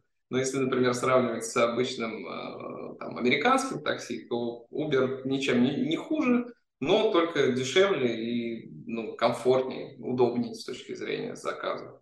А вот э, это, собственно, то, что предлагаем мы. У нас нет амбиций быть там лидерами индустрии, мы скорее готовы помочь лидерам индустрии сделать, э, решить те задачи, которые перед ними стоят, и сделать это максимально эффективно с точки зрения финансов и сроков. А есть у них запрос на вот эту финансовую эффективность? Нет, сейчас не, не я, я, я понимаю, что как бы вопрос сам по себе бредовый. Кажется, что вроде не, бы, конечно... Нет, нет, он, правильный вопрос. А, абсолютно правильный, потому что не всегда здесь считают деньги. Иногда Тут, скажем, такая ситуация, что если ты классный парень, приехал из России или там, неважно, не из Индии или откуда-то еще, и говоришь, ребят, я вам сейчас все сделаю, будет дешевле, хоть там в три раза будет дешевле, все равно они у тебя ничего не закажут, потому что ты никто для них. Но э, игра, как бы, но картина меняется, как только ты находишься уже в другом статусе. Когда э, Боб, э, Марк и, и там Энтони сделали с тобой успешные проекты и еще заработали на этом деньги, то как только ты можешь завалидировать свою репутацию, то с тобой разговор уже совершенно другой. Ну, они понимают, да, это работает, мы ничем не рискуем, и, и вообще, в принципе, Алекс классный парень, почему бы не с ним не, ну, там, вот, не поделать вот, бизнес. Но ты не, вот нету ощущения, что тебя начинают использовать. Ну, то есть вот это как бы ощущение такого некого гастарбайтерства. Они, мы знаем, парень как бы, он классный, и как бы он реально стоит в рынке. Но в силу того, что он находится вот как бы на начальном этапе, когда у него еще нету, условно, ну как бы вот того самого credibility. Мне любопытно было, я не знаю, насколько это вот, тебе соответствует твоему жизненному experience у, когда мне рассказывали ребята, которые приезжали, они притащили, говорит, с собой какое-то портфолио, и там, посмотрите, у нас там же американские бренды, то есть сюда, ребята, эти бренды американские, да, но они были как бы sub какие-то entity, branch и локальные ваши, и все, что вы там с ними делали, здесь как бы никакого отношения к нам вообще не имеет, ну, то есть как бы то, что ты там можешь хвастаться, что там Кока-Кола, там еще, блядь, весь мир работает с Кока-Колой, начиная там, блин, не знаю, с каких-нибудь там кишлаков, там, блин, в Индии, там, блин, или где, и заканчивая там, не знаю, Лос-Анджелесом, Сан-Франциско. И все вот эти бранчи как бы что-то там для Кока-Колы делают. Вообще ничего не значит как бы ты с хедкотер работал, ты знаешь вот этого там какого-нибудь там вице-президента или еще что-то. Здесь человек, который принимает решение, он вообще тебе слышал, он говорит, не, ну вы же можете там связаться там с этим территориальным менеджером и потом по цепочке. Он говорит, а нахуй им это надо все это? У них бранчи там, не знаю, там, встречи там какие-то ни о чем. Они этим не будут заниматься. И я такой, блин, ну я же вроде приехал с гигантским портфолио. Вот же, смотрите. Говорит, ну, чувак, новое портфолио принеси, пожалуйста. Вот здесь вот где мы можем по одному звонку, и я смотрю на рекомендацию, я могу, я знаю этого человека. А, Спилберг? Ну, я ему позвоню сейчас. Вот, вот такого масштаба. И ты как бы думаешь, так, офигеть. Получается, как бы все нужно переделывать, все заново. И вот в этот момент... Так и есть. И вот в этот момент, вот как бы, не знаю, вот это ощущение, я не знаю, есть у тебя вот это ощущение, вот когда ты как бы, получается, что ты знаешь, что ты делаешь так же, как все. Ну, то есть, а может быть, еще и лучше. Но как бы в силу того, что тебе нужно закрепиться, ты как бы говоришь, ну окей, я это дисконтирую, вот это вот дисконтирую в силу того, что как бы мне нужно хоть как-то здесь закрепиться. И, и в этот момент тебе как будто бы кто-то садится на плечи, и ты такой думаешь, классно, буду ехать на Александре, пока у меня везет.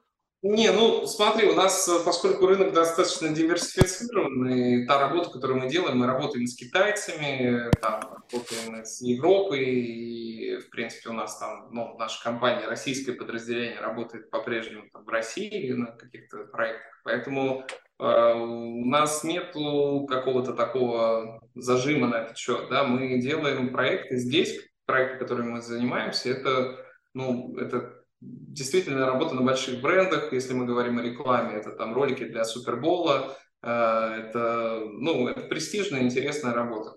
Э, если мы говорим о кино, то это там тоже ну, какие-то проекты, в том числе с большими студиями.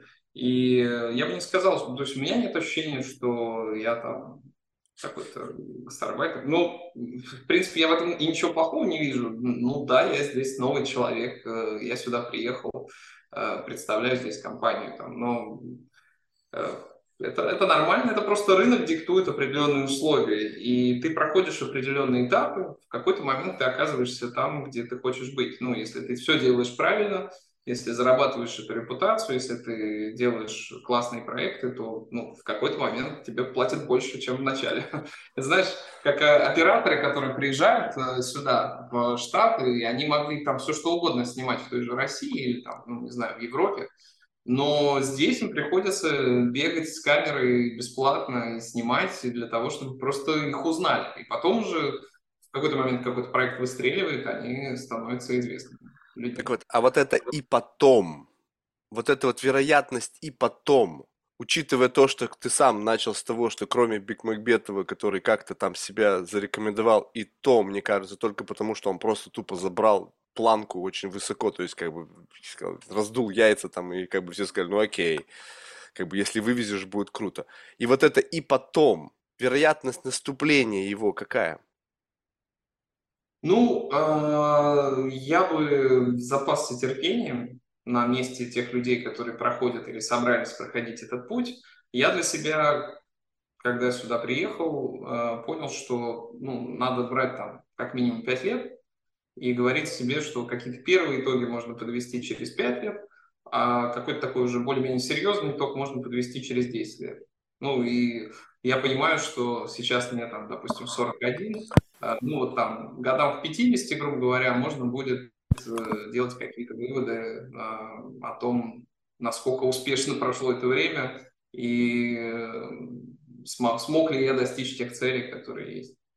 Слушай, ну вот э, те вот как бы проекты, которые за пределами Америки, они же никуда не делись, то есть они же могут, как бы, они же, ну, как раз-таки, ну, позволяют какую-то вот, ну, как бы только cash flow, приходящий из вот э, другого, другой части мира, они же, по сути, как бы это тот самый как бы, ну, гарант стабильности, пока ты карьеру строишь здесь. То есть, как бы вот... Э, и ну, плюс еще сам знаешь... факт того, что есть теперь прописка в LA, а, она как бы, возможно, является как некий такой как бы дополнительный там sales point для продажи своих услуг в России. То есть вот это не, вот... Не, мы, мы как раз сепарируем эту историю. То есть у нас э, две, во-первых, разные компании, э, во-вторых, э, принципе, тот бизнес в России, он сейчас в силу политических причин, ты вот политикой не интересуешься, но там не очень ситуация, если что. Что, рекламу ну, перестали снимать? Ролики а, перестали снимать? Ну, ушли же большие бренды, и на самом деле, да, рекламу стали снимать меньше, ну, ее какую-то снимают, но это и меньше бюджеты, это и бренды, собственно, сами меньше каких-то локальных там компаний.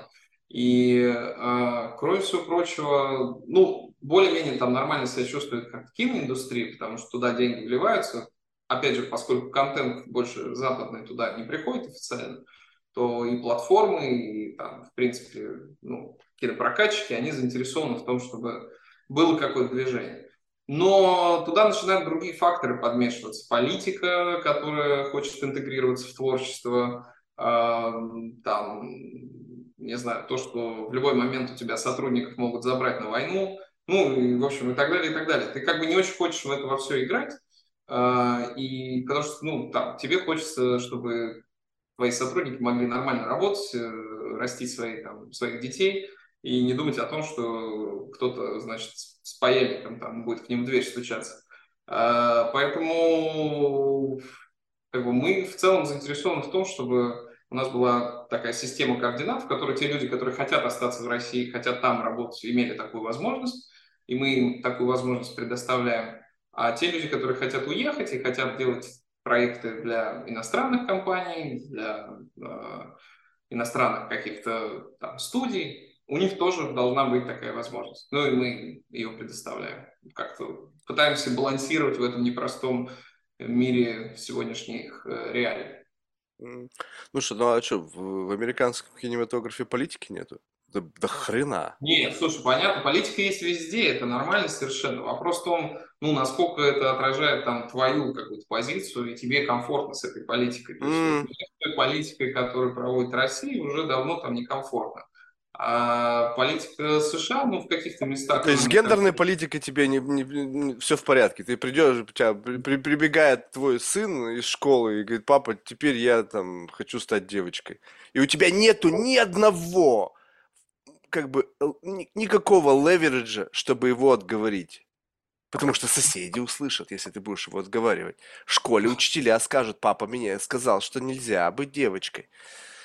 А, ну, и вот тут, знаешь, вот ты что... просто, может быть, пока еще как бы не, не, не осознаешь. У меня реально, я тебе говорю, вот как бы мои братья и сестры, там, родные, там, степ, они прямо боятся они понимают, что это как бы в силу вот этого раскачивания, вот этого тренда, в силу вот там, не знаю, там Инстаграма, там ТикТока, где дети там сходят с ума, и там вообще непонятно, как им только выделиться, они уже просто не знают, тем более, если у тебя какие-то хорошие школы, как бы, казалось бы, там как раз-таки происходит вот максимальное зашкаливание детей. И они понимают, что если это произойдет, у них нету шансов. Потому что как бы вся система, она как бы на защите детей, их интересов, их взглядов. И ты как родитель как бы вообще как бы, ну, можешь только косвенно как бы обеспечивать необходимый уход за ребенком в соответствии с теми критериями, которые там э, есть, да, и, и в случае чего ты ничего не можешь. И как бы ты такой думаешь, а, ну а что, вот мне здесь политика нравится. Ну, а если вот так? Будет ли она ну, по-прежнему тебе нравиться? На самом деле, как только ты становишься родителем, ты разные все ситуации моделируешь, как бы моделируешь вернее, а, в голове и ну, готовишь себя к разным возможным а, сложностям, которые как бы в процессе воспитания детей возникают.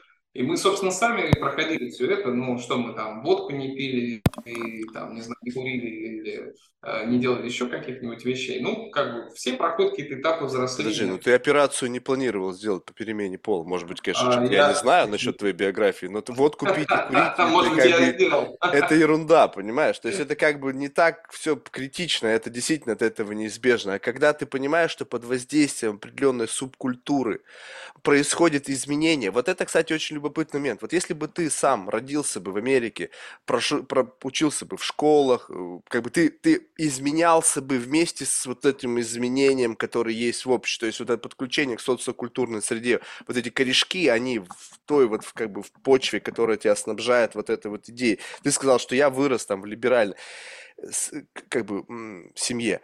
Ты не уверен, я пока на сто процентов, что ты понимаешь степень как бы либерального вот этого девиа, ну, как бы из, когнитивного искажения, которое есть, и Нет, которое возможно. может прийти в твой дом через школу, через твоих детей. Ну, и это не зависит, будет водка наверное, и сигареты. Все, наверное, зависит от того, где ты находишься, потому что мы живем там в Оранж Каунти, здесь все-таки достаточно консервативные взгляды. И, в принципе, я не сказал бы, что в школе там как-то активно задвигают там тему ну, подобных там либеральных э, каких-то взглядов. Вот. И не расширяют горизонты сознания детей в плане там, половой принадлежности и всего прочего.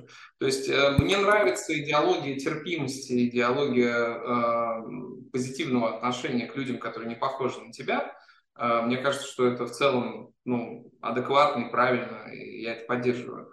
А по поводу какой-то внутренней э, определенности там, моих детей, ну или чьих-либо других, я думаю, что если у них есть какой-то стержень внутри, они понимают, что такое хорошо, там, что плохо, э, есть какая-то база, в которой, ну, которая уже заложена, то они сделают какой-то свой правильный выбор. Скорее всего, он будет совпадать с моим. Если не будет, ну, это не значит, что я буду ставить крест на этом ребенке и говорить, так, ты, значит, э, изгой, а вот у меня, слава богу, есть еще два запасных, и как бы все хорошо. Mm-hmm. Но э, глобально я думаю, что как бы у нас здесь, по крайней мере, я не наблюдаю пока какого-то теншена на этот счет. А если говорить про мое детство, знаешь, у меня, я учился в хорошей школе э, в центре Москвы, э, и люди, ну, и там учились дети из хороших семей, все было замечательно. Ну, и как бы нормальная ситуация была, что они кололи героин, например, там, умирали от него, и просто были другие какие-то челленджи, так сказать. Э, вот э, там, во времена моих родителей, наверное, другие были какие-то там вопросы. Ну, то есть каждое поколение сталкивается с какими-то сложностями, которые они должны как-то преодолеть. Некий барьер такой. Сейчас это, ну, здесь это такие сложности, в России сейчас другие сложности. И если сравнивать там, допустим, те реалии, которые есть там, те реалии, которые здесь, то я точно проголосую за то, чтобы э, мои дети чувствовали себя свободными в выборе, их там никто не бил, э, не, знаю, не подвергал какому-то семейному насилию. И, ну, ты так сказал, как будто бы сейчас все дети в России подвергаются семейному насилию. Ну, по меркам американцев, я думаю, что вообще для них это просто дичь, то, что там, ну, у нас в традициях там с детьми делают. А я, да, а я, знаешь, вот тебе скажу, что я, я в какой-то мере благодарен, что я иногда получал лещей. Потому что если бы я их не получал, я бы вообще, мне кажется, вырос просто отморозком. Вот это вот тоже, знаешь, когда вот не коснись там ребенка, не чихни на него, блин, не дай бог. Я смотрю, блин, у меня иногда даже на племянника, он ведет себя как свинья. Я говорю, слушай, ты что, гонишь, что ли? Как бы, ну так нельзя себя вести. Ну, то есть, как бы, если бы, ну, как бы, дедушка просто стал у нас слишком старый. Раньше дедушка, знаешь, каких лещей раздавал мне? И у меня, помню, волосы аж отлетали, блин, как бы в сторону от того, искры в глазах от того, когда я там очередной раз накосячу. А братья сидели, да, как это, как мыши, знаешь, очковали. Главное, чтобы нам не досталось. Я говорю, ты знаешь, это как бы... Я понимаю, что насилие, оно не, как бы не решает проблемы. Блин, но иногда, когда перекос опять идет, когда маятник опять вот как бы, знаешь, вот это вот трясущимися руками, не, не, не навреди, там, не скажи плохого слова, там, не, не, не это, не, не испорти самооценку, и вот это все, это, как вырастить из этого человека нормального? Ну, об, обо что ты будешь обтачиваться? Где вот эти твои точки роста, где вот эти как бы конфликты? Я не отрицаю, в школе до конфликтов. Они как бы есть, там, и ничего не изменилось. Но в целом, как вот, как закалялась сталь? То есть, где вот эта вот борьба, где это сопротивление? Если ее нету, ну, ну, как бы ты вырастешь, как бы, наверное, неплохим человеком, но насколько ты приспособлен вообще к реальности? Как бы, когда ты смотришь, вот согласись, вот несмотря на то, что тебе сейчас кажется, что как бы реальность та, в которой ты ты находишься, она комфортнее, лучше, плодотворнее и так далее. Но насколько как бы сложнее оказаться, вот если взять и как бы сравнивать рынки, да, вот твою позицию до вот всего пиздеца, который там произошел, на российском и там или постсоветском, европейском пространстве. Вот ты уверенно чувствуешь себя в рамках какого-то, ну, не знаю, какого-то метаверса. У тебя есть какой-то рейтинг условный, там еще какой-то. И потом ты берешь и переносишь в другую систему координат, и как бы там есть более высокие шкалы, и ты говоришь, как бы я вот тот же самый я, со всеми своими амбициями, своим набором, и я как бы раз, и вдруг линеечка как бы тут только что выросла, и я такой, пук, такой маленький какой-то там человечек в этой всей индустрии. И говоришь, ну нет, я хочу снова вот в то, как бы, несмотря на то, что контекст изменился, я хочу снова быть вот таким – и когда ты понимаешь, что снова надо быть вот таким, ты понимаешь, какой атачмент, из каких черт характера, сколько говна, боли, труда и вообще всего вот этого сопротивления нужно будет приложить для того, чтобы стать тем таким же по отношению как бы вот к этому рынку, вот на этом рынке. И в этот момент ты понимаешь, что как вот у тебя есть вот это вот, э, вот это вот как бы вот, ну, какая-то внутренняя, вот как бы, ну, не то чтобы как бы животная натура, но вот такая выживателя, как ты назвал его. И может ли вот этот выживатель, который необходим для достижения этой цели, вот появиться тогда, когда ты, ну, вот в таком, в парничке, где как бы все классно, ну, там, условно, да, есть проблема, ой, там, нет, не подписались на меня там в ТикТоке, там, столько, сколько я хотел. Ну, такая, знаешь, как закаляться на этом, как бы, ну, наверное, можно, да, но вот как бы, ты же понимаешь, да, то есть вот если нету вот этого сопротивления, этой борьбы, то как бы и у тебя нету вот тех самых качеств, которые необходимы, чтобы вот прорасти так высоко. А, я с тобой отчасти соглашусь, э, но в то же время, знаешь, это на самом деле связано, скорее всего, с другими какими-то чуть-чуть факторами, так, по большому счету. А, ну, во-первых, закалить характер можно в спорте, там, ну, так, довольно серьезно, э, если э, ну, как-то заниматься чем-то там прям конкретно, то это закаляет. А, но а, я вырос в абсолютно рафинированной среде, честно говоря. То есть, вот, ну, она там, наверное, по местным меркам будет не рафинированной, но по меркам 90-х э, годов России у меня было, ну, у меня было очень хорошее детство, оно было такое абсолютно э, без каких-то там... Ну, только одноклассники кололись с Герычем и умирали. Ну, так, Нет, все, ну, это, в основном рафинировано. Это, это происходило как бы, ну, каким-то фоном, да, то есть там э, у меня лично, ну, поскольку я не колол Герыч, у меня не было как бы проблем. Э, и, ну, и да, вокруг происходил какой-то абсолютный трэш, но лично у меня ничего не происходило такого аномального, да, я рос как раз типично, в принципе, ребенком. Но это не, не сделало меня слабым, не сделало меня каким-то э, там в чем-то ограниченным. В принципе, я добился там, ну, там, довольно многого в жизни, просто потому что мне приложили, ну, мне дали навык, например, там, зарабатывать деньги. Мне родители смогли объяснить, что для того, чтобы в жизни что-то иметь, надо научиться генерировать деньги, э, делать что-то, что будет полезно другим людям. И у меня это как-то получилось, и ну, благодаря этому вот там я просто рано начал работать и пришел к чему-то. На самом деле был интересный этап, когда э, я случайно попал в зал, где занимались тайским боксом дагестанцы, такие там всякие чемпионы мира э, Европы, и, и вот там у меня была школа жизни, где меня закаляли как раз выносливость и выживаемость. Э, там, там был интересный такой experience, он продолжался там ну, какое-то количество времени и тоже помог э, внутри из этого вот такого сладкого, рафинированного мальчика немножко подсобраться и как бы быть готовым ну, к каким-то испытаниям таким сложным. Я думаю, что кто, тот, кто ищет, тот всегда найдет. Если у тебя будет такой запрос, ну вот такой как бы хлебнуть жести, всегда можно приехать в Россию и там по полной программе получить все, что тебе хочется, любой экстрим, как бы пожалуйста, там есть. А, а какой самый, вот, э, ну, просто чтобы подценить масштаб трагедии, да, ну, такой, как бы, личностного роста, что самое такое было тяжелое, вот, с точки зрения твоей жизни? Вот какой из челленджей ты проходил и, как бы, знаешь, вот, скрипя зубами, как бы, вот, ползешь через вот это вот и понимаешь, что охренеть, я, я еле ползу, но я ползу. Ну, на самом деле, правда, у меня была какая-то удачная жизнь э, все эти там 40 с лишним лет. Э, как-то я просто плыл по течению, и все было клево. Э, но, наверное, был сложный момент, когда я работал на трех работах одновременно. Мне было тогда где-то лет 21, наверное, или 20. И так получилось, что я работал на трех работах.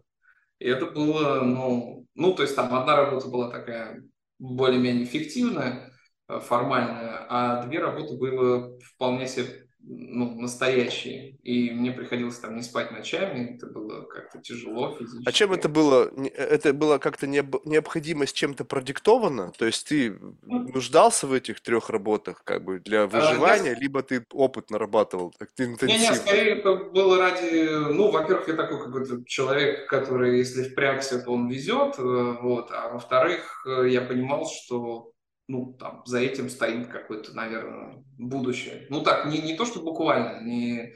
Ну, просто я понимал, что надо двигаться вперед, и я к чему-то приду. Ну, без, без какой-то там конкретной цели. И э, в тот момент это было там, ну, две основные работы, как раз тогда начиналась моя работа там в трехмере.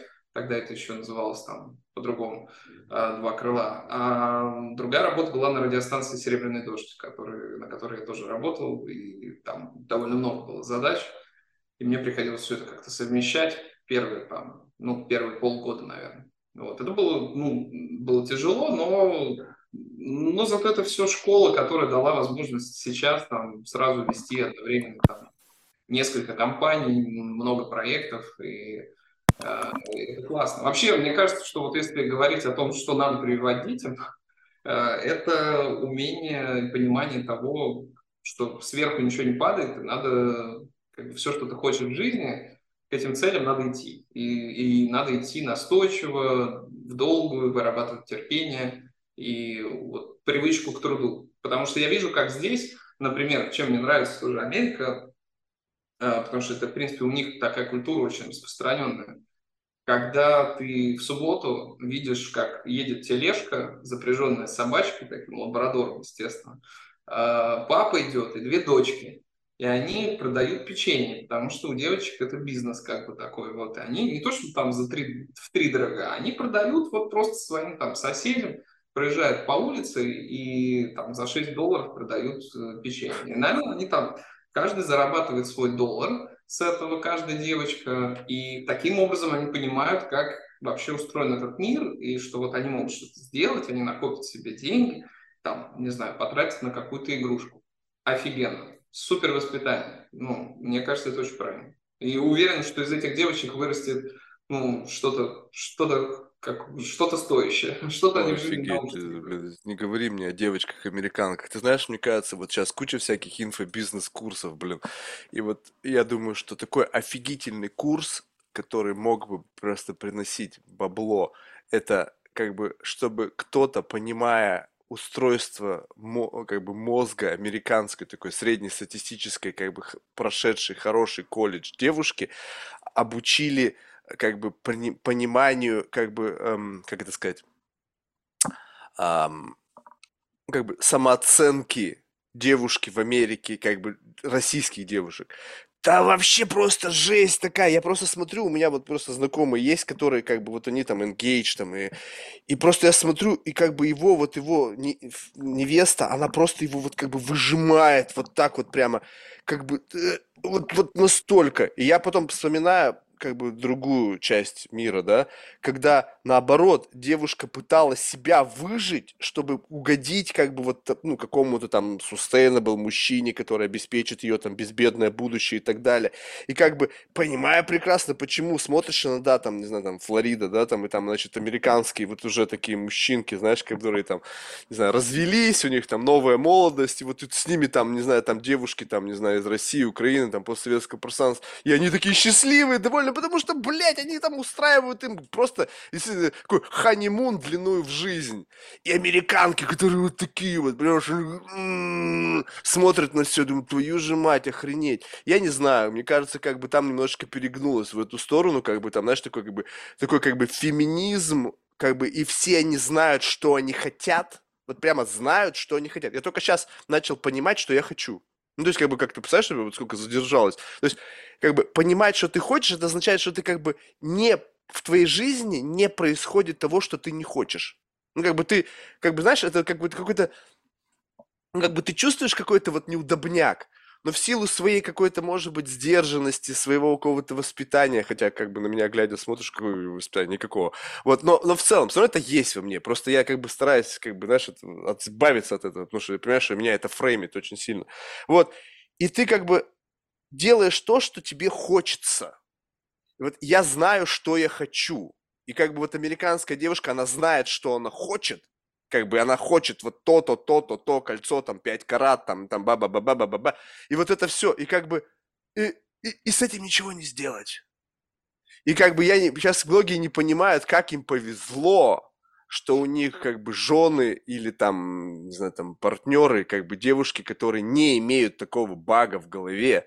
Вы просто не представляете, как вам повезло, не, ну слушай, ну тут, знаешь, тут такая ситуация, ты наверняка там, может быть, с Димой Мицкевичем тоже обсуждал тему, что там в мозгах происходит у, э, как бы у, у местных девушек и, и, и не у местных, но э, очень простая история. Мы сейчас живем в эру матриархата, да, и э, надо понимать, что неважно, где какая географическая точка, в, в целом решения принимают женщины. Но не в моей, не в моей психологической реальности. И, как, как бы, просто даже если брать ту ситуацию, которую ты описываешь, когда там русская, ну, условно, там, русская, неважно, там, украинская или молдавская женщина знакомится с мужчиной и всячески втирается ему в доверие, вот, потом происходит, и она, она просто прям самая лучшая женщина на свете, вообще супер, ты себя чувствуешь просто богом. Вот. Но потом происходит такой переломный момент, когда э, она... Да, тебя тихонечко берут за яйца и а, начинают а, их ну, сжимать.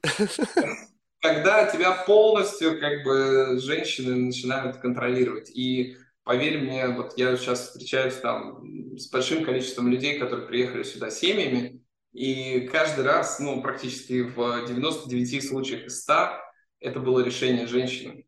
Uh, то есть, как бы, и, и это русские семьи, ну, или там условно русские, неважно, украинские, русские, ну, как бы глобально, в общем, uh, мы, мы понимаем, о, о каком типе женщин мы говорим, mm-hmm. и, и, и, и там как раз вот все то же самое, что и здесь, просто с таким немножко отложенным эффектом. Они как будто немножко Да, хитрее. но тут у тебя вообще даже отложенного эффекта нету. Там нету вот этого состояния, когда кто-то хочет тебя как бы стать самым лучшим для тебя. То есть изначально вот это все начинается как бы с позиции «я хочу», будет вот так, будет вот это и вот ну, это, и ты такой ну, как бы... Конкуренции здесь нет, слушай, но здесь э, как бы здесь просто другая рыночная ситуация. Это же, ну, это же рынок, как бы здесь там много мужчин, которые вообще, в принципе, решили на этом фоне отказаться от как бы, концепции связи с женщинами. Э, мужчин, э, соответственно, ну, как бы их не... Их вроде бы достаточное количество, но, но как бы женщин, вот таких женщин, которые там, ты посмотрел на нее, у тебя, э, значит, э, глаза вывалились из орбит, их здесь не очень много. Ну, то есть... Э, очень мало. Бы, объективно, если бы ты там поехал в Киев, например, э, или в Москву, то ну, ты просто видишь другую картинку, как бы, в принципе. Ну, я так думаю, я просто не очень изучал этот вопрос, поскольку я человек женатый, э, но, наверное, у них там какой-то богатый внутренний мир есть, и им там есть что предложить взамен на кольцо в 5 карат, ну, вообще в целом. Э, там, может быть, они как-то в другом в чем-то продуктивны, может быть, там, гениальны в построении карьеры своей. А, но я думаю, что каждый просто, кто обладает достаточно широким горизонтом, имеет возможность выбирать. То есть ты можешь себе спутницу жизни найти там в Латинской Америке, в... Как Восточной... Безос. Например. Вот, и как бы, или в Японии, или там где-то еще, и подобрать человека, который максимально будет подходить тебе ментально. Потому что, естественно, все Э, там, все люди отличаются друг от друга, разные культуры. И я очень рад, у меня жена молдаванка. Мне очень повезло, я считаю. Э, я, когда узнал, вот она только сказала, мы только познакомились, она сказала, что она с глухой молдавской деревни, я сказал, прекрасно, это ровно то, что мне нужно. Вот. Это был мой второй брак, и я уже точно знал, чего я хочу. Э, и я не ошибся. Мы уже 10 лет вместе, я люблю ее и рад, вот особенно здесь, это просто прям наслаждение и радость. Ну, здорово. Я, я решил, что я не буду жениться. Как бы, ну его нахер. Как ну... бы я, я, я, я вижу все преимущества как бы этого, но мне достаточно, у меня охренеть какое количество племянников, я, блин, мне более чем достаточно. Мне как бы быть дядей, там, не знаю, там, два раза в месяц, как бы более чем достаточно, чтобы оценить объем любви, потому что я могу как бы читингом заниматься, то есть как бы родители, они все равно косячат, они все равно дети там на них могут злиться. А дядя приезжает с подарками, дядю все любят, дядю обнимают, дядя всегда все разрешает, все классно. Типа я вот этот как бы выхватываю вот этот вот, знаешь, этот бандл спрятал вот этот вот любви, вот этот мешочек, когда вот ты чувствуешь это. Я как бы, а, вот так это чувствуется, понятно. То есть как бы я на момент, на момент забываю, что это не мой как бы ребенок, хотя в принципе мы шерим какое-то там, какое-то количество ДНК, там генов, все равно же как-то родственники Да, так да, далее. Я как бы думаю, ну окей, это понятно. Как бы готов я вот свой вот это взвалить на себя вот это обязательство, связанное с взращиванием нового члена общества? Блин, я вообще стопудово не готов. Готов ли я как бы э, быть с одной женщиной до конца своей жизни, ну или там с несколькими в рамках каких-то там отрезков социальных контрактов, там каких-то там, в общем, нет, нет. Нет, ну, на самом деле, слушай, вот в, в этом, э, этим и прекрасна Америка. Здесь каждый, здесь нет каких-то заранее прописанных сценариев. Ты, в принципе, можешь выбрать э, любой путь и быть в нем счастливым, и никто тебя не осудит, не Э, Ну, осуждают, на самом Да, деле. Это, это, знаешь, это вот как бы, помнишь вот этот чек-лист, мы с тобой говорили? да, да, В да. чек-листе семья, она важна. То есть, если у тебя нету семьи в чек-листе, это о тебе что-то говорит. Ну, то есть, как бы сразу же. То есть, я могу, да, причесаться, снять вот все это дерьмо, одеть костюмчик такой, знаешь, такой типичный, как бы, какого-нибудь в задротика сыграть. Вообще элементарно.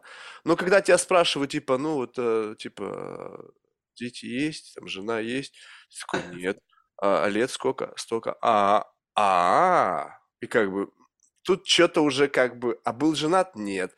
А как бы, еще хуже. И понимаешь, это как бы, оно, оно не то, чтобы тебя никто не осуждает. Ты живешь как бы, как ты живешь. Но если ты попал в компанию, когда все семьи, вот, ну, у тебя такого не было никогда, но я не знаю, были ли у вас в компаниях, когда вот как бы, ну, все равно люди дружат какими-то парочками, да, и вот в этой, в этой комьюнити из этих парочек кто-то сингл. Но сингл как бы не ситуативно, знаешь, как бы, ой, там расстался, в транзите А находится, принципиально. а принципиально сингл. И как бы только жены в другую сторону, он начинает, слушай, вчера были с телками, зависали там, значит, то-то-то. И жены все такие, так, вот этого чувака больше не приглашать на барбекю, потому что он наших мужиков начинает как бы, ну, как бы это, знаешь, это, ну, провоцировать. Ну, потому что это моя жизнь, почему я должен об этом говорить? Вы об этом говорите, о том, как вы там подбуздики засраные меняете. Мне вот вообще это неинтересно. И как бы э, ты чувствуешь это, как бы, что тебя начинает выталкивать.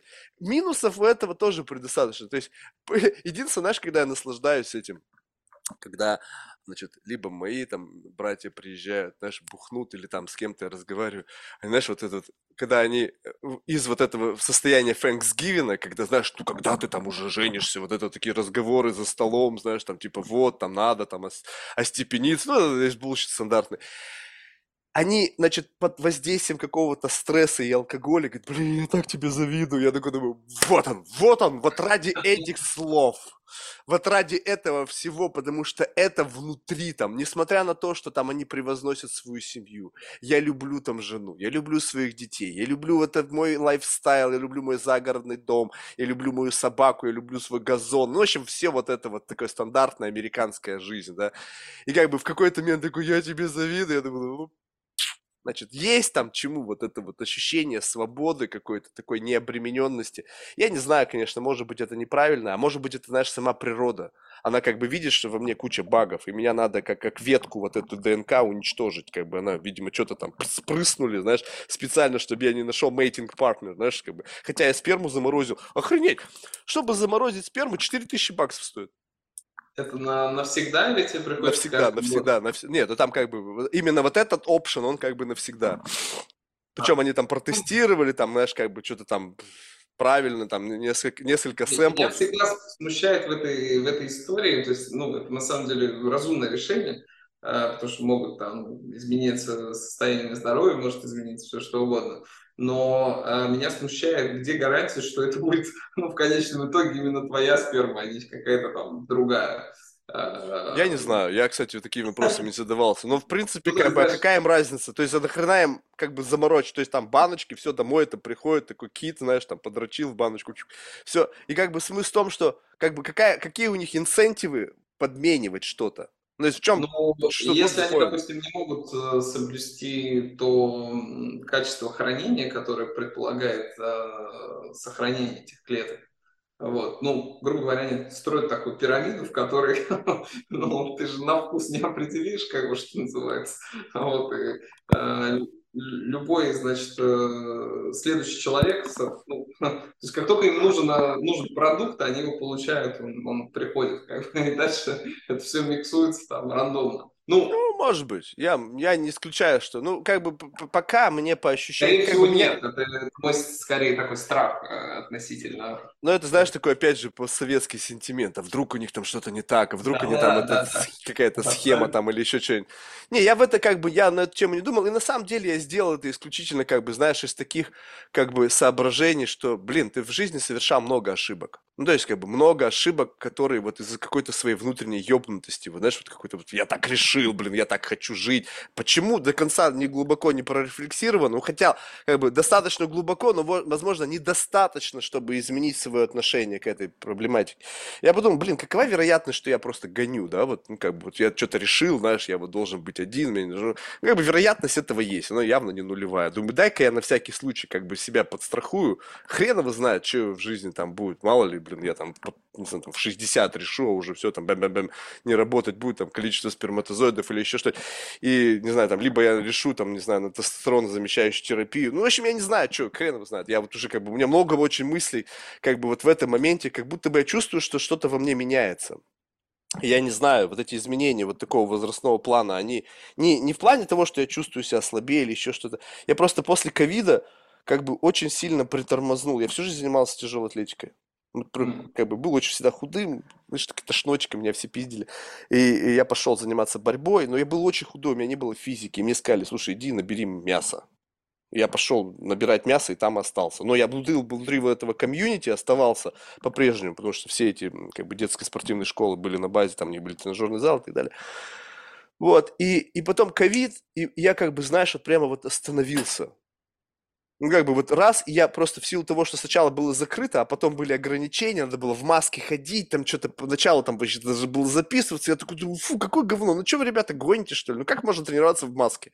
Ну, то есть, я понимаю, конечно, что вроде как бы вот это такой trade-off, ты как бы вроде бы, если ты хочешь, но меня как-то это, знаешь, это отпустило, и я вот сейчас пытаюсь себя снова запустить, потому что я понимаю, что я как бы превратился в кисель.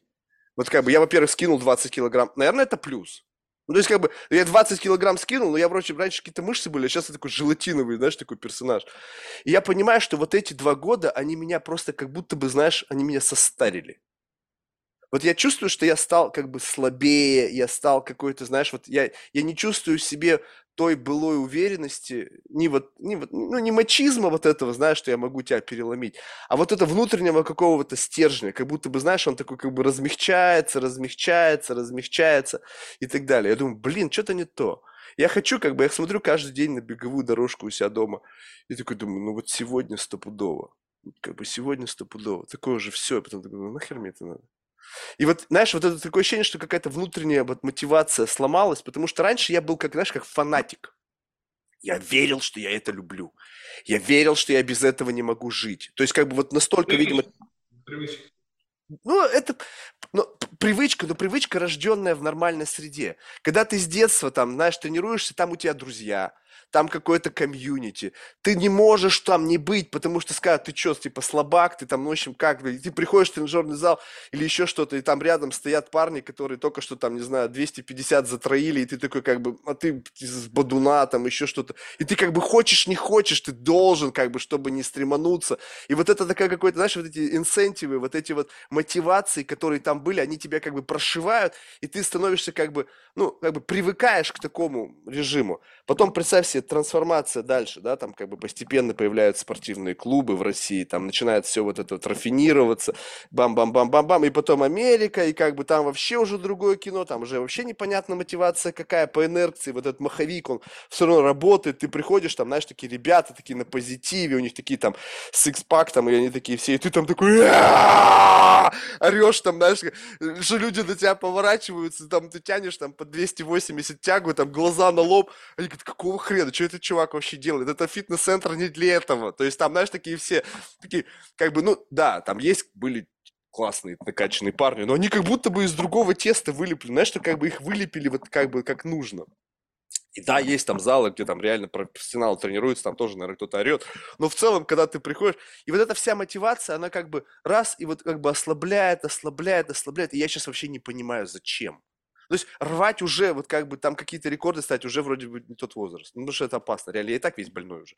Вот. Но как бы а делать меньше, как бы прийти и, как бы, знаешь, каким-то фитнесом заниматься, я не, не вижу в этом смысла. Ну, как бы какая-то херня. То есть я все равно буду лезть лезть на эти опять свои веса, я буду все равно пытаться вернуться к тому самому стейту, пусть не к топовому, где я там был, когда был совсем молодой там, да, вот, а, а, а, а что для этого нужно? Блин, чтобы не, не травмироваться, нужно стероиды. Хочу я это делать? Не хочу. Хрен его знает. И вот я в каком-то таком замешательстве, короче, хер его знает. Я думаю, попробуй что-нибудь новое. Смени, э, смени просто, попробуй какие-то разные виды спорта. Потому что, ну, возможно, эта рутина просто тебе надоела, и тебе надо что-то свеженькое. Я, например, здесь открыл для себя неожиданно совершенно такую историю, как пилатес, не поверишь. Вот. Оказалось... Я, не могу. Я понимаю, что это тяжело, но я что-то себя слаб... плохо представляю, занимающийся пилатесом. Не, я тоже плохо себя представлял, и до сих пор, мне кажется, это очень забавным, э, забавной картинкой, когда я один среди там, сколько, 16 женщин, э, значит, делаю какие-то такие забавные упражнения. Но э, поскольку у меня сейчас работа происходит из дома, и какая-то физическая активность минимальна, то это, наверное, такое единственное, что...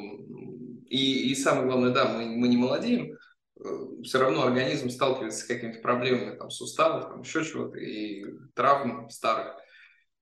И это, наверное, самый такой безопасный и самый здоровый способ поддерживать себя в форме. И очень эффективный, кстати. Ну, то есть это прям Огонь. Да, но ты понимаешь, что это как бы как некий, вот как, как правильное питание. То есть, когда это на уровне как бы насилия над собой, то есть вот это вот, вот то, что ты делаешь, вот, допустим, взять твою работу, да, у тебя же горит, как бы, у тебя есть желание, вот ты как бы э, в какой-то мере внутренний голод, как бы затыкаешь вот этого демона, который внутри говорит, еще, дай мне, дай мне. И ты даешь ему то, что как бы вот его наполняет, и в этом sustainability. Когда я смотрю на здоровое питание, как бы, или то, что надо заниматься пилатесом только потому, что это нужно, потому что ты не молодеешь, и нужно сохранять свое тело в нормальном состоянии, это как бы некое, некий долг некая плата за долголетие, условно. И вот в этом нет sustainability, в этом есть только как бы насилие. И как бы столько было в моей жизни насилия над собой, что я просто как бы мне нужна мотивация, понимаешь, мотивация. Зачем? Нет, ну, тогда тебе надо пойти на там бокс или тайский бокс, и там будет интереснее. Да, ну ты понимаешь, я, я, я же не то чтобы как бы боксом никогда в жизни занимался. Понимаешь, я приду, и мне нужно, чтобы будет, чтобы было это реально. Я должен буду чувствовать эту боль, чтобы меня как бы пиздили, понимаешь, а я, мозги есть, уже не те. Ты знаешь, я тут случайно, я был уверен, что в Америке все как раз рафинировано и вот это вот все и нашел просто в гугле ближайший зал с тайским боксом. Вот. Я был очень удивлен, когда э, увидел там профессиональных бойцов, там, значит, э, смешанных единоборств, и там прям вообще как вот... Нет, ну моем... ты готов, что тебе вот уже вот будут тело-то вредить тебе? То есть, как бы, понимаешь, это все... Ты не можешь быть как бы на полпути туда. Ты если туда пришел, то ты должен будешь соответствовать контексту. Там люди, там спарринги, это реальность это да. будет, как бы, тело будет страдать. И, как бы, я не знаю, у меня голова и так, как бы, не очень хорошая. А еще, как бы, уже в таком возрасте по голове получать. Фиг его знает, я доживу вообще до старости. Знаешь, там, с деменшей или с Альцгеймером, или там, еще с чем-нибудь, блин от э, не, ну, по голове они пользу не приносят. Без фанатизма, конечно, надо. Так опять, опять, без фанатизма это как бы тогда что ты делаешь? Ты как бы что, как бы вот знаешь, вот это вот, мне больше всего вот это вот, э, ну, то есть лично для меня это не подходит. Я не могу просто повесить медальку. Знаешь, как бы вот, как бы сделать такой некий тег. Окей, я занимаюсь там джиу-джитсу.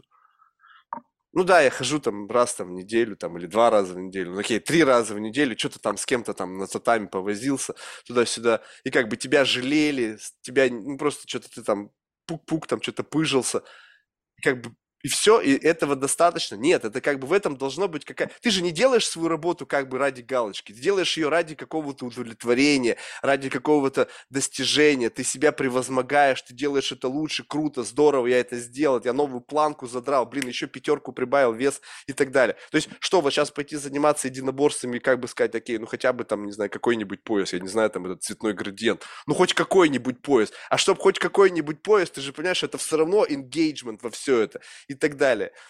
И как бы я пытаюсь как бы выбрать, что действительно как бы позволит мне как бы не думать, что я занимаюсь херней, хотя я понимаю, что там йога и пилатес, она для, здоровья большой пользы, и даже те, кто занимается маршал-арт, они все равно, многие из них тоже занимаются йогой и так далее, там для растяжки, для какого-то самообладания. Но я не вижу в этом как бы вот того самого необходимого, знаешь, вот этого огня, который нужен, чтобы как бы вот реигнать самого себя. То есть я чувствую, что я просто скатываюсь в, в кисель, вот как бы и ничего, вот этот, этот огонь, он как бы, знаешь, из пылающего чего-то такого как бы начинает затыхать, затухать, затухать. Я просто боюсь однажды проснуться, и этого огня вообще не будет. Как бы, знаешь, ты такой будешь как бы... Не, ну если спорт играет э, такую важную роль в твоей жизни, то да, у меня, видишь, у меня работа, мой главный спорт, и это, этому я уделяю 95% всех своих сил, поэтому ну, у меня там не так много ресурсов на все остальное хватает. Не, это не, это не, это не как бы не то чтобы спорт. Это, знаешь, это вот как бы совокупное количество. Вот как бы у тебя есть какой-то такой котел внутренний, вот, на, на котором все ранится. И ты в этот котел разное закидываешь топливо. Понимаешь? И вот как бы, э, как бы спорт это не было все это была какая-то вот э, какая-то порция чего-то, какого-то там октанового, которая позволяла вот это пламя раз, раздувать, как бы, которое и так есть.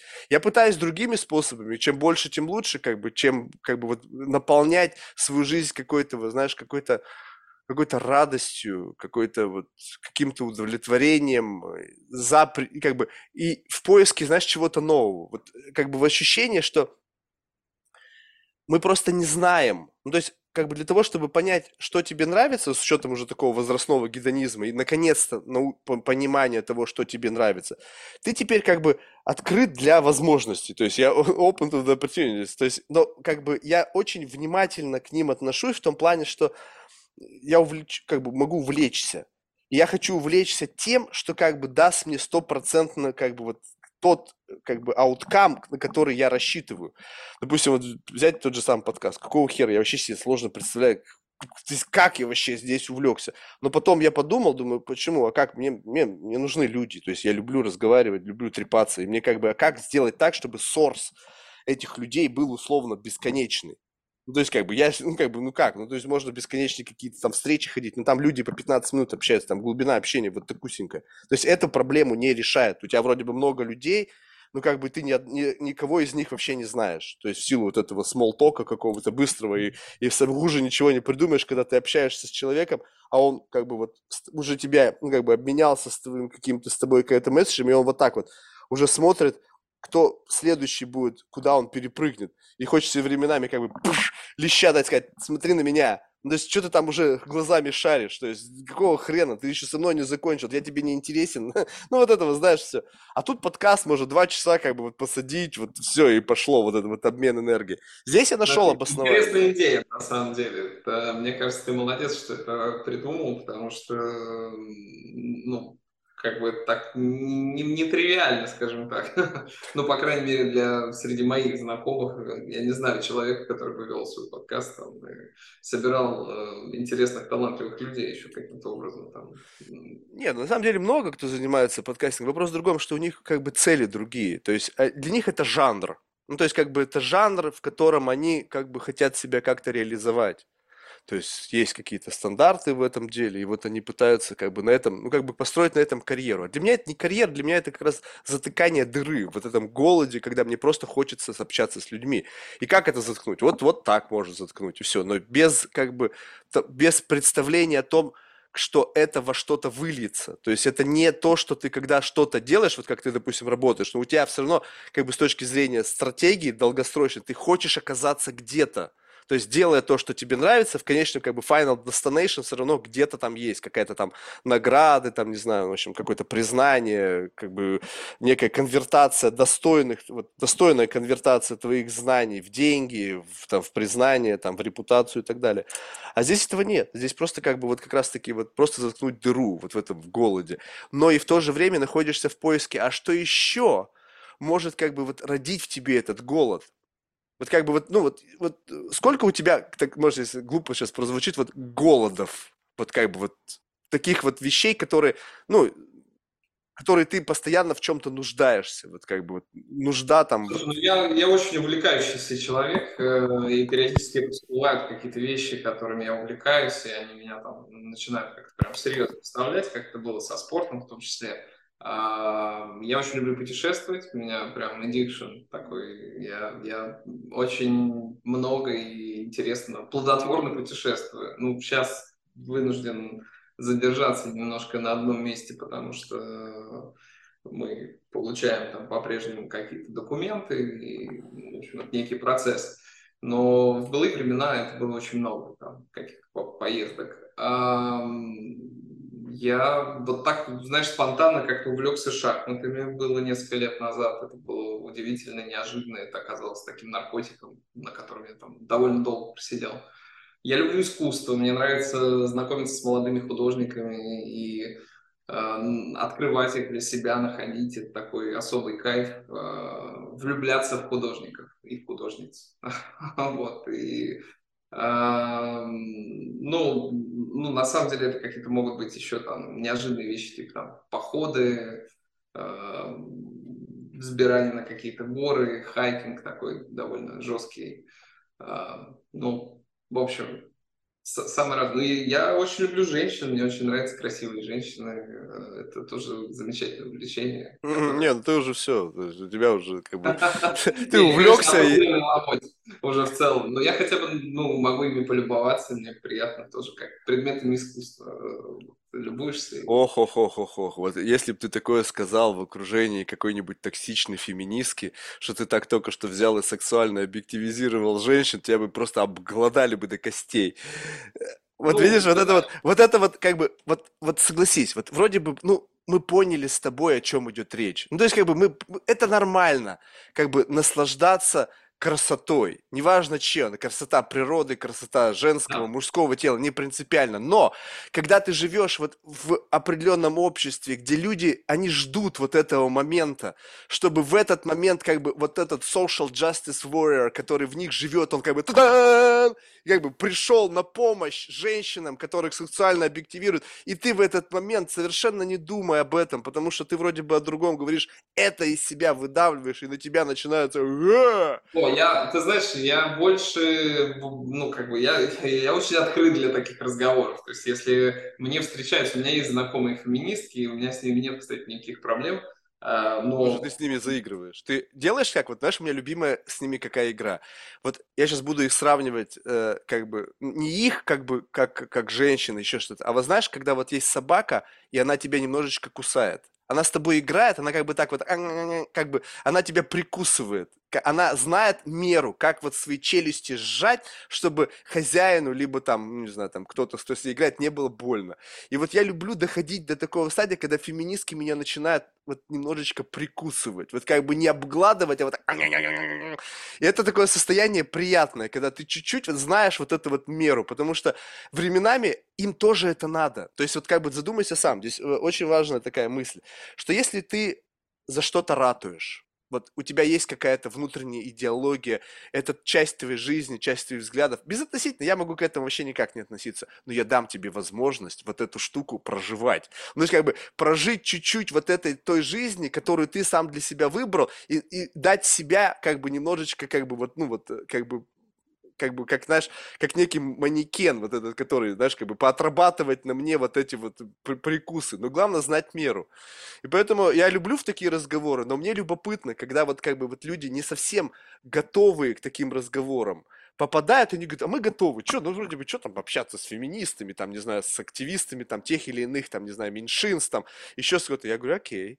И, и как бы, знаешь, я временами, у меня есть несколько таких, знаешь, вот прям в этом отношении таких токсичных феминисток, я как бы, слушай, ну, пойдем, пойдем, пойдем, пойдем. И знаешь, я сижу и жду, когда кто-нибудь скажет какую-нибудь глупость. Потому что вот это, я жду этого момента, ну, давай, ну, давай. Иногда огонь, масло подливаю, знаешь, как бы масло в огонь подливаю, чтобы, знаешь, как бы спровоцировать человека. Ждешь и вот оно, и там, ах, как это здорово.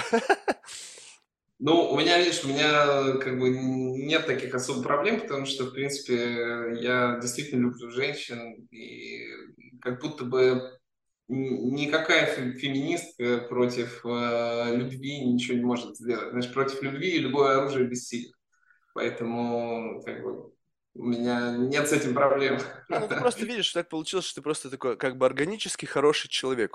Я не знаю, как бы, ну, вот просто исходя из нашего общения, может быть, ты сейчас, знаешь, кокетничал со мной там и так далее. Но смысл в том, что, как бы, знаешь, вот это вот угловатости, они как бы вот их, они не чувствуются. То есть вот у тебя вот как бы, глядя, просто посмотрел на твой Инстаграм. Ну, знаешь, такой как бы, такая вот классическая семья, наполненная любовью. Классные, красивые, улыбающиеся. слащаво все это Не, ну, ну подожди, ну это понятно. Ну, как бы ты должен представить, что если бы у меня был Инстаграм, он бы не был таким. Понимаешь, то есть как бы все равно, несмотря на то, что Да, мы, конечно. мы заигрываем с определенным слоем, то есть, да, люди транслируют как бы лучшие, самые счастливые моменты и так далее. Но твой лучший, самый счастливый момент и мой лучший и счастливый момент, когда я там обдолбанный, там, не знаю, он будет совершенно другой. И как бы Да. поэтому, исходя, уже можно сделать как бы вывод. И поэтому, возможно, то, когда ты говоришь, что вот у меня нету таких проблем, у тебя их не может быть, потому что у тебя как бы нету вот этого, ну как бы вот, ну вот это какой-то, знаешь, искаженности вот этого Да, восприятия абсолютно. реальности. Оно просто ты органически живешь, у тебя есть цели, ты научился работать, что приводит к хорошим результатам. Ты просто знаешь, как это делать, знаешь, как бы, какие цели ставить. И органически хорошая вот эта внутренняя как бы какая-то заготовка в результате там образования, воспитания и так далее, она делает тебя вот человеком, который так воспринимает мир. И люди, которые с тобой взаимодействуют, начинают точно так же себя вести, потому что они не чувствуют вот этих вот шипов и угловатостей, которых как бы, ну, нету по каким-то причинам. Ну, на самом деле надо быть, мне кажется, просто, ну, не то, что надо, но это очень комфортная ситуация, когда ты открыт миру, ты доброжелателен по отношению ко всем людям, которые тебя окружают, и, э, ну, изначально, базово, по крайней мере, и, и, в принципе, у тебя нету, ну, нету почвы для каких-то конфликтов, нету почвы для как- какой-то, каких-то сложностей. Они, конечно, бывают, что возникают, потому что люди не все э, зеркалят тебя, и некоторые приходят с каким-то негативом. Но в целом, вот моя жизнь, она именно такая. То есть у меня со всеми хорошие отношения, эм, у меня очень удачная семья, э, хоть и не с первого раза, кстати говоря, но э, тем не менее это все сложилось и получилось. И я, правда, каждый день довольно счастливо проживаю, ложусь спать с ощущением, что вот это был классный день. Ну, может, я там не выспался, может, что-то было тяжело, немножко там нервно, но э, глобально кайфовая жизнь, на самом деле. Ну. Нет, не- нету вот э, ощущения, как бы, вот, знаешь, такого, как бы, ну, адекватного страха. Ну вот ты смотришь вот на вот, ну, согласись, вот такой mindset некого, ну, такого удовлетворенности при всех сложностях жизни, это как бы некое, ну вот, э, стремление, которое, как бы, некое стейт, который многие бы кто хотел обрести. И у тебя получилось как-то органически там оказаться. И вот ты смотришь люди, которые там, у них постоянно какой-то страгл, у них там какая-то борьба постоянно за жизнь, они смотрят и как бы не с позиции как бы зависти, а вот просто с позиции самоосознания. Блин, мне же повезло.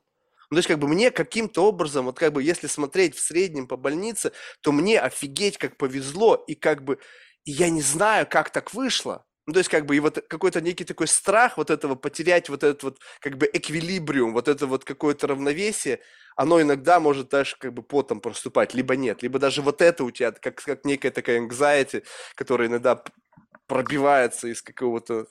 Ну, ты знаешь, вот в чем плюс э, на самом деле семьи как концепции. Э, на самом деле это же такая, так- такая история, вот когда у тебя есть там жена, дети, По сути, неважно, где вы будете, я это очень хорошо ощутил там в марте, когда я сюда прилетел.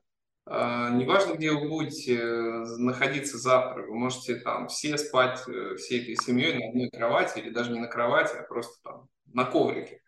А, Но то, что вы вместе, и то, что вы есть друг у друга, и то, что вы на- наполняете эту жизнь смыслом просто за счет того, что вот вы есть друг у друга, как будто бы определяет самое главное, что, что есть у тебя. И все остальное, все вокруг этого маленького коврика, на котором вы спите, э, греясь друг от друга, все остальное не так важно.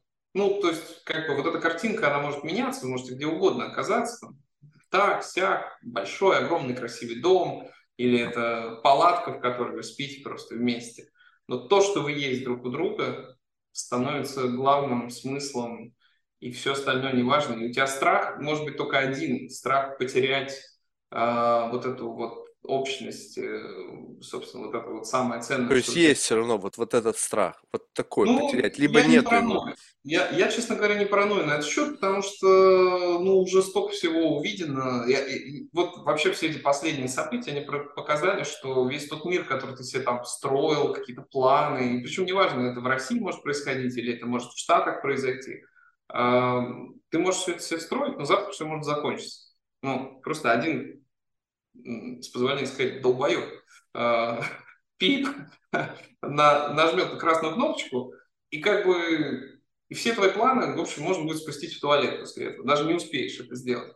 А, поэтому надо жить действительно, наслаждаясь каждым днем. Нужно получать кайф от жизни здесь и сейчас, не откладывать это все на какую-то там далекую перспективу и, и вкушать это в себя, прям фиксироваться на каких-то позитивных моментах, потому что твой день может стать последним.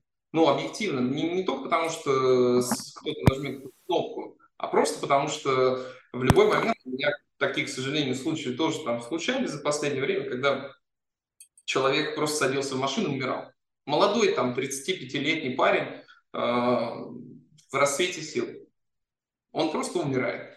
И и все, и все после этого все заканчивается. И, и поэтому надо, надо проживать каждый день вот с этим ощущением, что ты кайфуешь от этой жизни, что все делаешь так, как ты хочешь делать, и, и ну, соответственно, не зря. Ну, и как, бессмысленно волноваться о чем-то, потому что ты никогда не знаешь, откуда прилетит кирпич тебе на голову, и в какой момент это произойдет.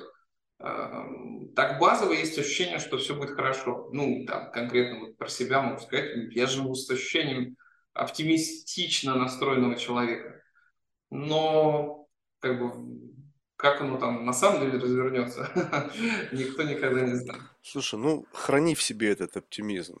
Это, мне кажется, вот этого, знаешь, вот а, у меня, у меня не то чтобы, знаешь, как бы оптимизм, это, знаешь, у меня немножко по-другому. У тебя вот это вот такое в правильном тоне. То есть ты веришь в как бы какой-то как бы, позитивный исход, как бы, но не фиксируясь как бы на какое-то будущее, потому что неизвестно, какое оно будет. У меня в, в будущем нету как бы ни плюсов, ни минусов. Я просто знаю, что что-то будет. Ну, как бы вот там, там нету, как бы вот, знаешь, какого-то, э, ну, там, не знаю, радости, либо боли, либо печали. Там, там просто будет что-то, и оно будет каким, каким оно будет, то есть оно без вот этого. Я не знаю, может быть, это как бы чуть более токсично, как бы вот жить в таком как бы ощущении, но если ты не паришься, потому что действительно мне без разницы, хорошо, плохо, это вопрос моего отношения, то есть как бы, ну, блин, мне тяжело, блин, ну и что теперь, ну, как бы, а с чего ты взял, что тебе должно быть всегда легко? То есть как бы вот, вот такой такого плана. И единственное, что мне просто проще, потому что у меня нету обязательств вот такого плана, когда там есть там, но и у меня нету опоры, которая есть у тебя, то есть вот это вот ощущение, как бы, когда как бы сбалансирован, то есть у тебя вроде бы как бы обязательства есть, но у тебя есть и опора, и какая-то любовь, которая вот она всегда с тобой, без относительно от контекста. Поэтому здорово. Спасибо большое. Я, знаешь, довольно долго был э, человеком, который э, пропагандировал такой child-free формат и вообще примерно то, о чем ты говоришь. Э, но потом неожиданно раскрыл для себя какие-то совершенно э, удивительные э, такие лейеры, которые возникли именно с появлением детей. И в себе, и в них, и вообще в жизни, как в приключении каком-то.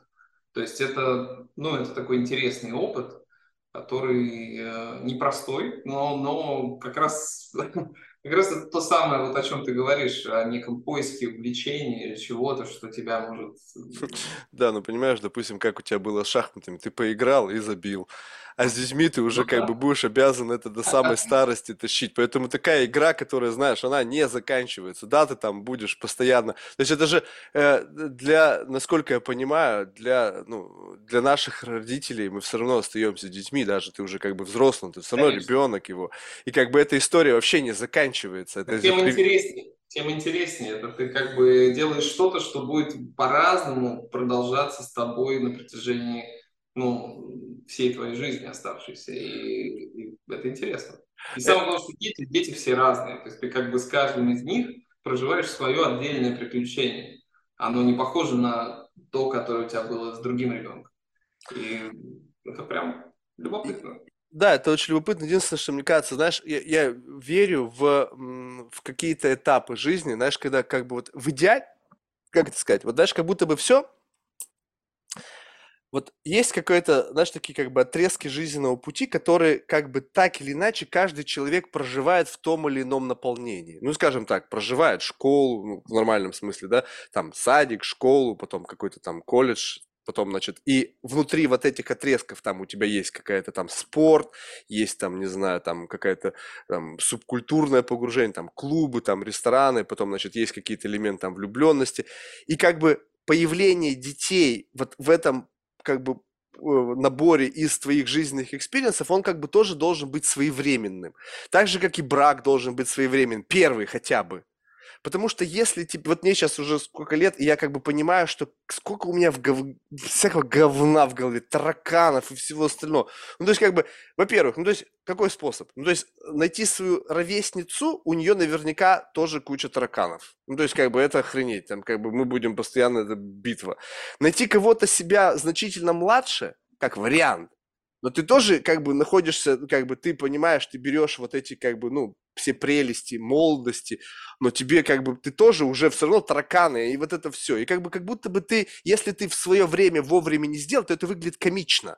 Когда ты знаешь, вот сейчас вот смотришь вот это вот на новую, как бы вот эту вот IT-тусовку в российскую, которая там всякие нетворки, у них там, они там то, значит, там где-то в Дубае, там постоянно тут, тут, тут. И как бы они как бы там какие-то криптотемы обсуждают, там какие-то там будущие технологии, но постоянно тут типа клуб. Это просто тупо люди бухают, у них какая-то тусовка. Они просто не прожили это, потому что они задротствовали в юности. Они тогда, когда я вот должен бы, и все должны были быть в клубе, они сидели там, не знаю, за компьютером или там грызли гранит науки. И сейчас это как бы выглядит комично. Ты вроде бы уже взрослый мужик, что ты там тут, тут, блин, какие там путешествия? И они как бы это, ой, конференция там каких-нибудь там, не знаю, там чего-то там в Португалии. Я смотрю на эту конференцию, там такие автопати жесткие там, и наверняка там и наркотики наркотики, алкоголь. Я говорю, опа. То есть вы как бы просто не прожили этот этап, и вы сейчас его проживаете. И вот это вот ощущение у меня просто такое, знаешь, как бы, ну, почему мысли такие, что я как бы про пропустил вот этот вот sweet spot. То есть, по сути, да, всегда можно, там, смотришь, некоторые мужики становятся в 60, там, 70 отцами, да? Ну, блин, 60-70 отцами в пятый раз – это окей. В 60-70 первый раз что ты со своим ребенком сделаешь, ты просто не представляешь. То есть, как бы, какое количество ошибок с учетом тех, как бы, вот того говна, который есть в твоей голове, ты совершишь. Ты же сам понимаешь, когда у тебя первый ребенок, второй, там, третий, ты как бы на первом, условно, тренируешься, второй у тебя, как бы, лучшая версия уже тебя, и третий, это, как бы, ну, такой самый удачный вариант, потому что ты вроде бы уже все знаешь, все отрежиссировано. Если там небольшой гэп между ними, то, как бы, все очень удобно устраивается и далее. И ты, как бы, как бы, ну, учишься, как и всему другому, experience experience тебя чему-то обучает. И я думаю, блин, не знаю, мне кажется, просто есть люди, которые вот созданы и не созданы для этого. Я не знаю, очень такая странная теория, которая меня, знаешь, как бы в голове живет. Вот представь себе, что просто тупо водить транспортное средство, управлять транспортным средством, ты должен проходить курсы, сдавать экзамены, чтобы получить driver license. Чтобы растить ребенка, что куда сложнее, чем управление автотранспортным средством, вообще не нужно ничего. Поехали! Ну, только условно, да, там какое-то представление, common sense, там деньги. Ну, в общем, как бы, но ответственность просто нереальная, мне кажется.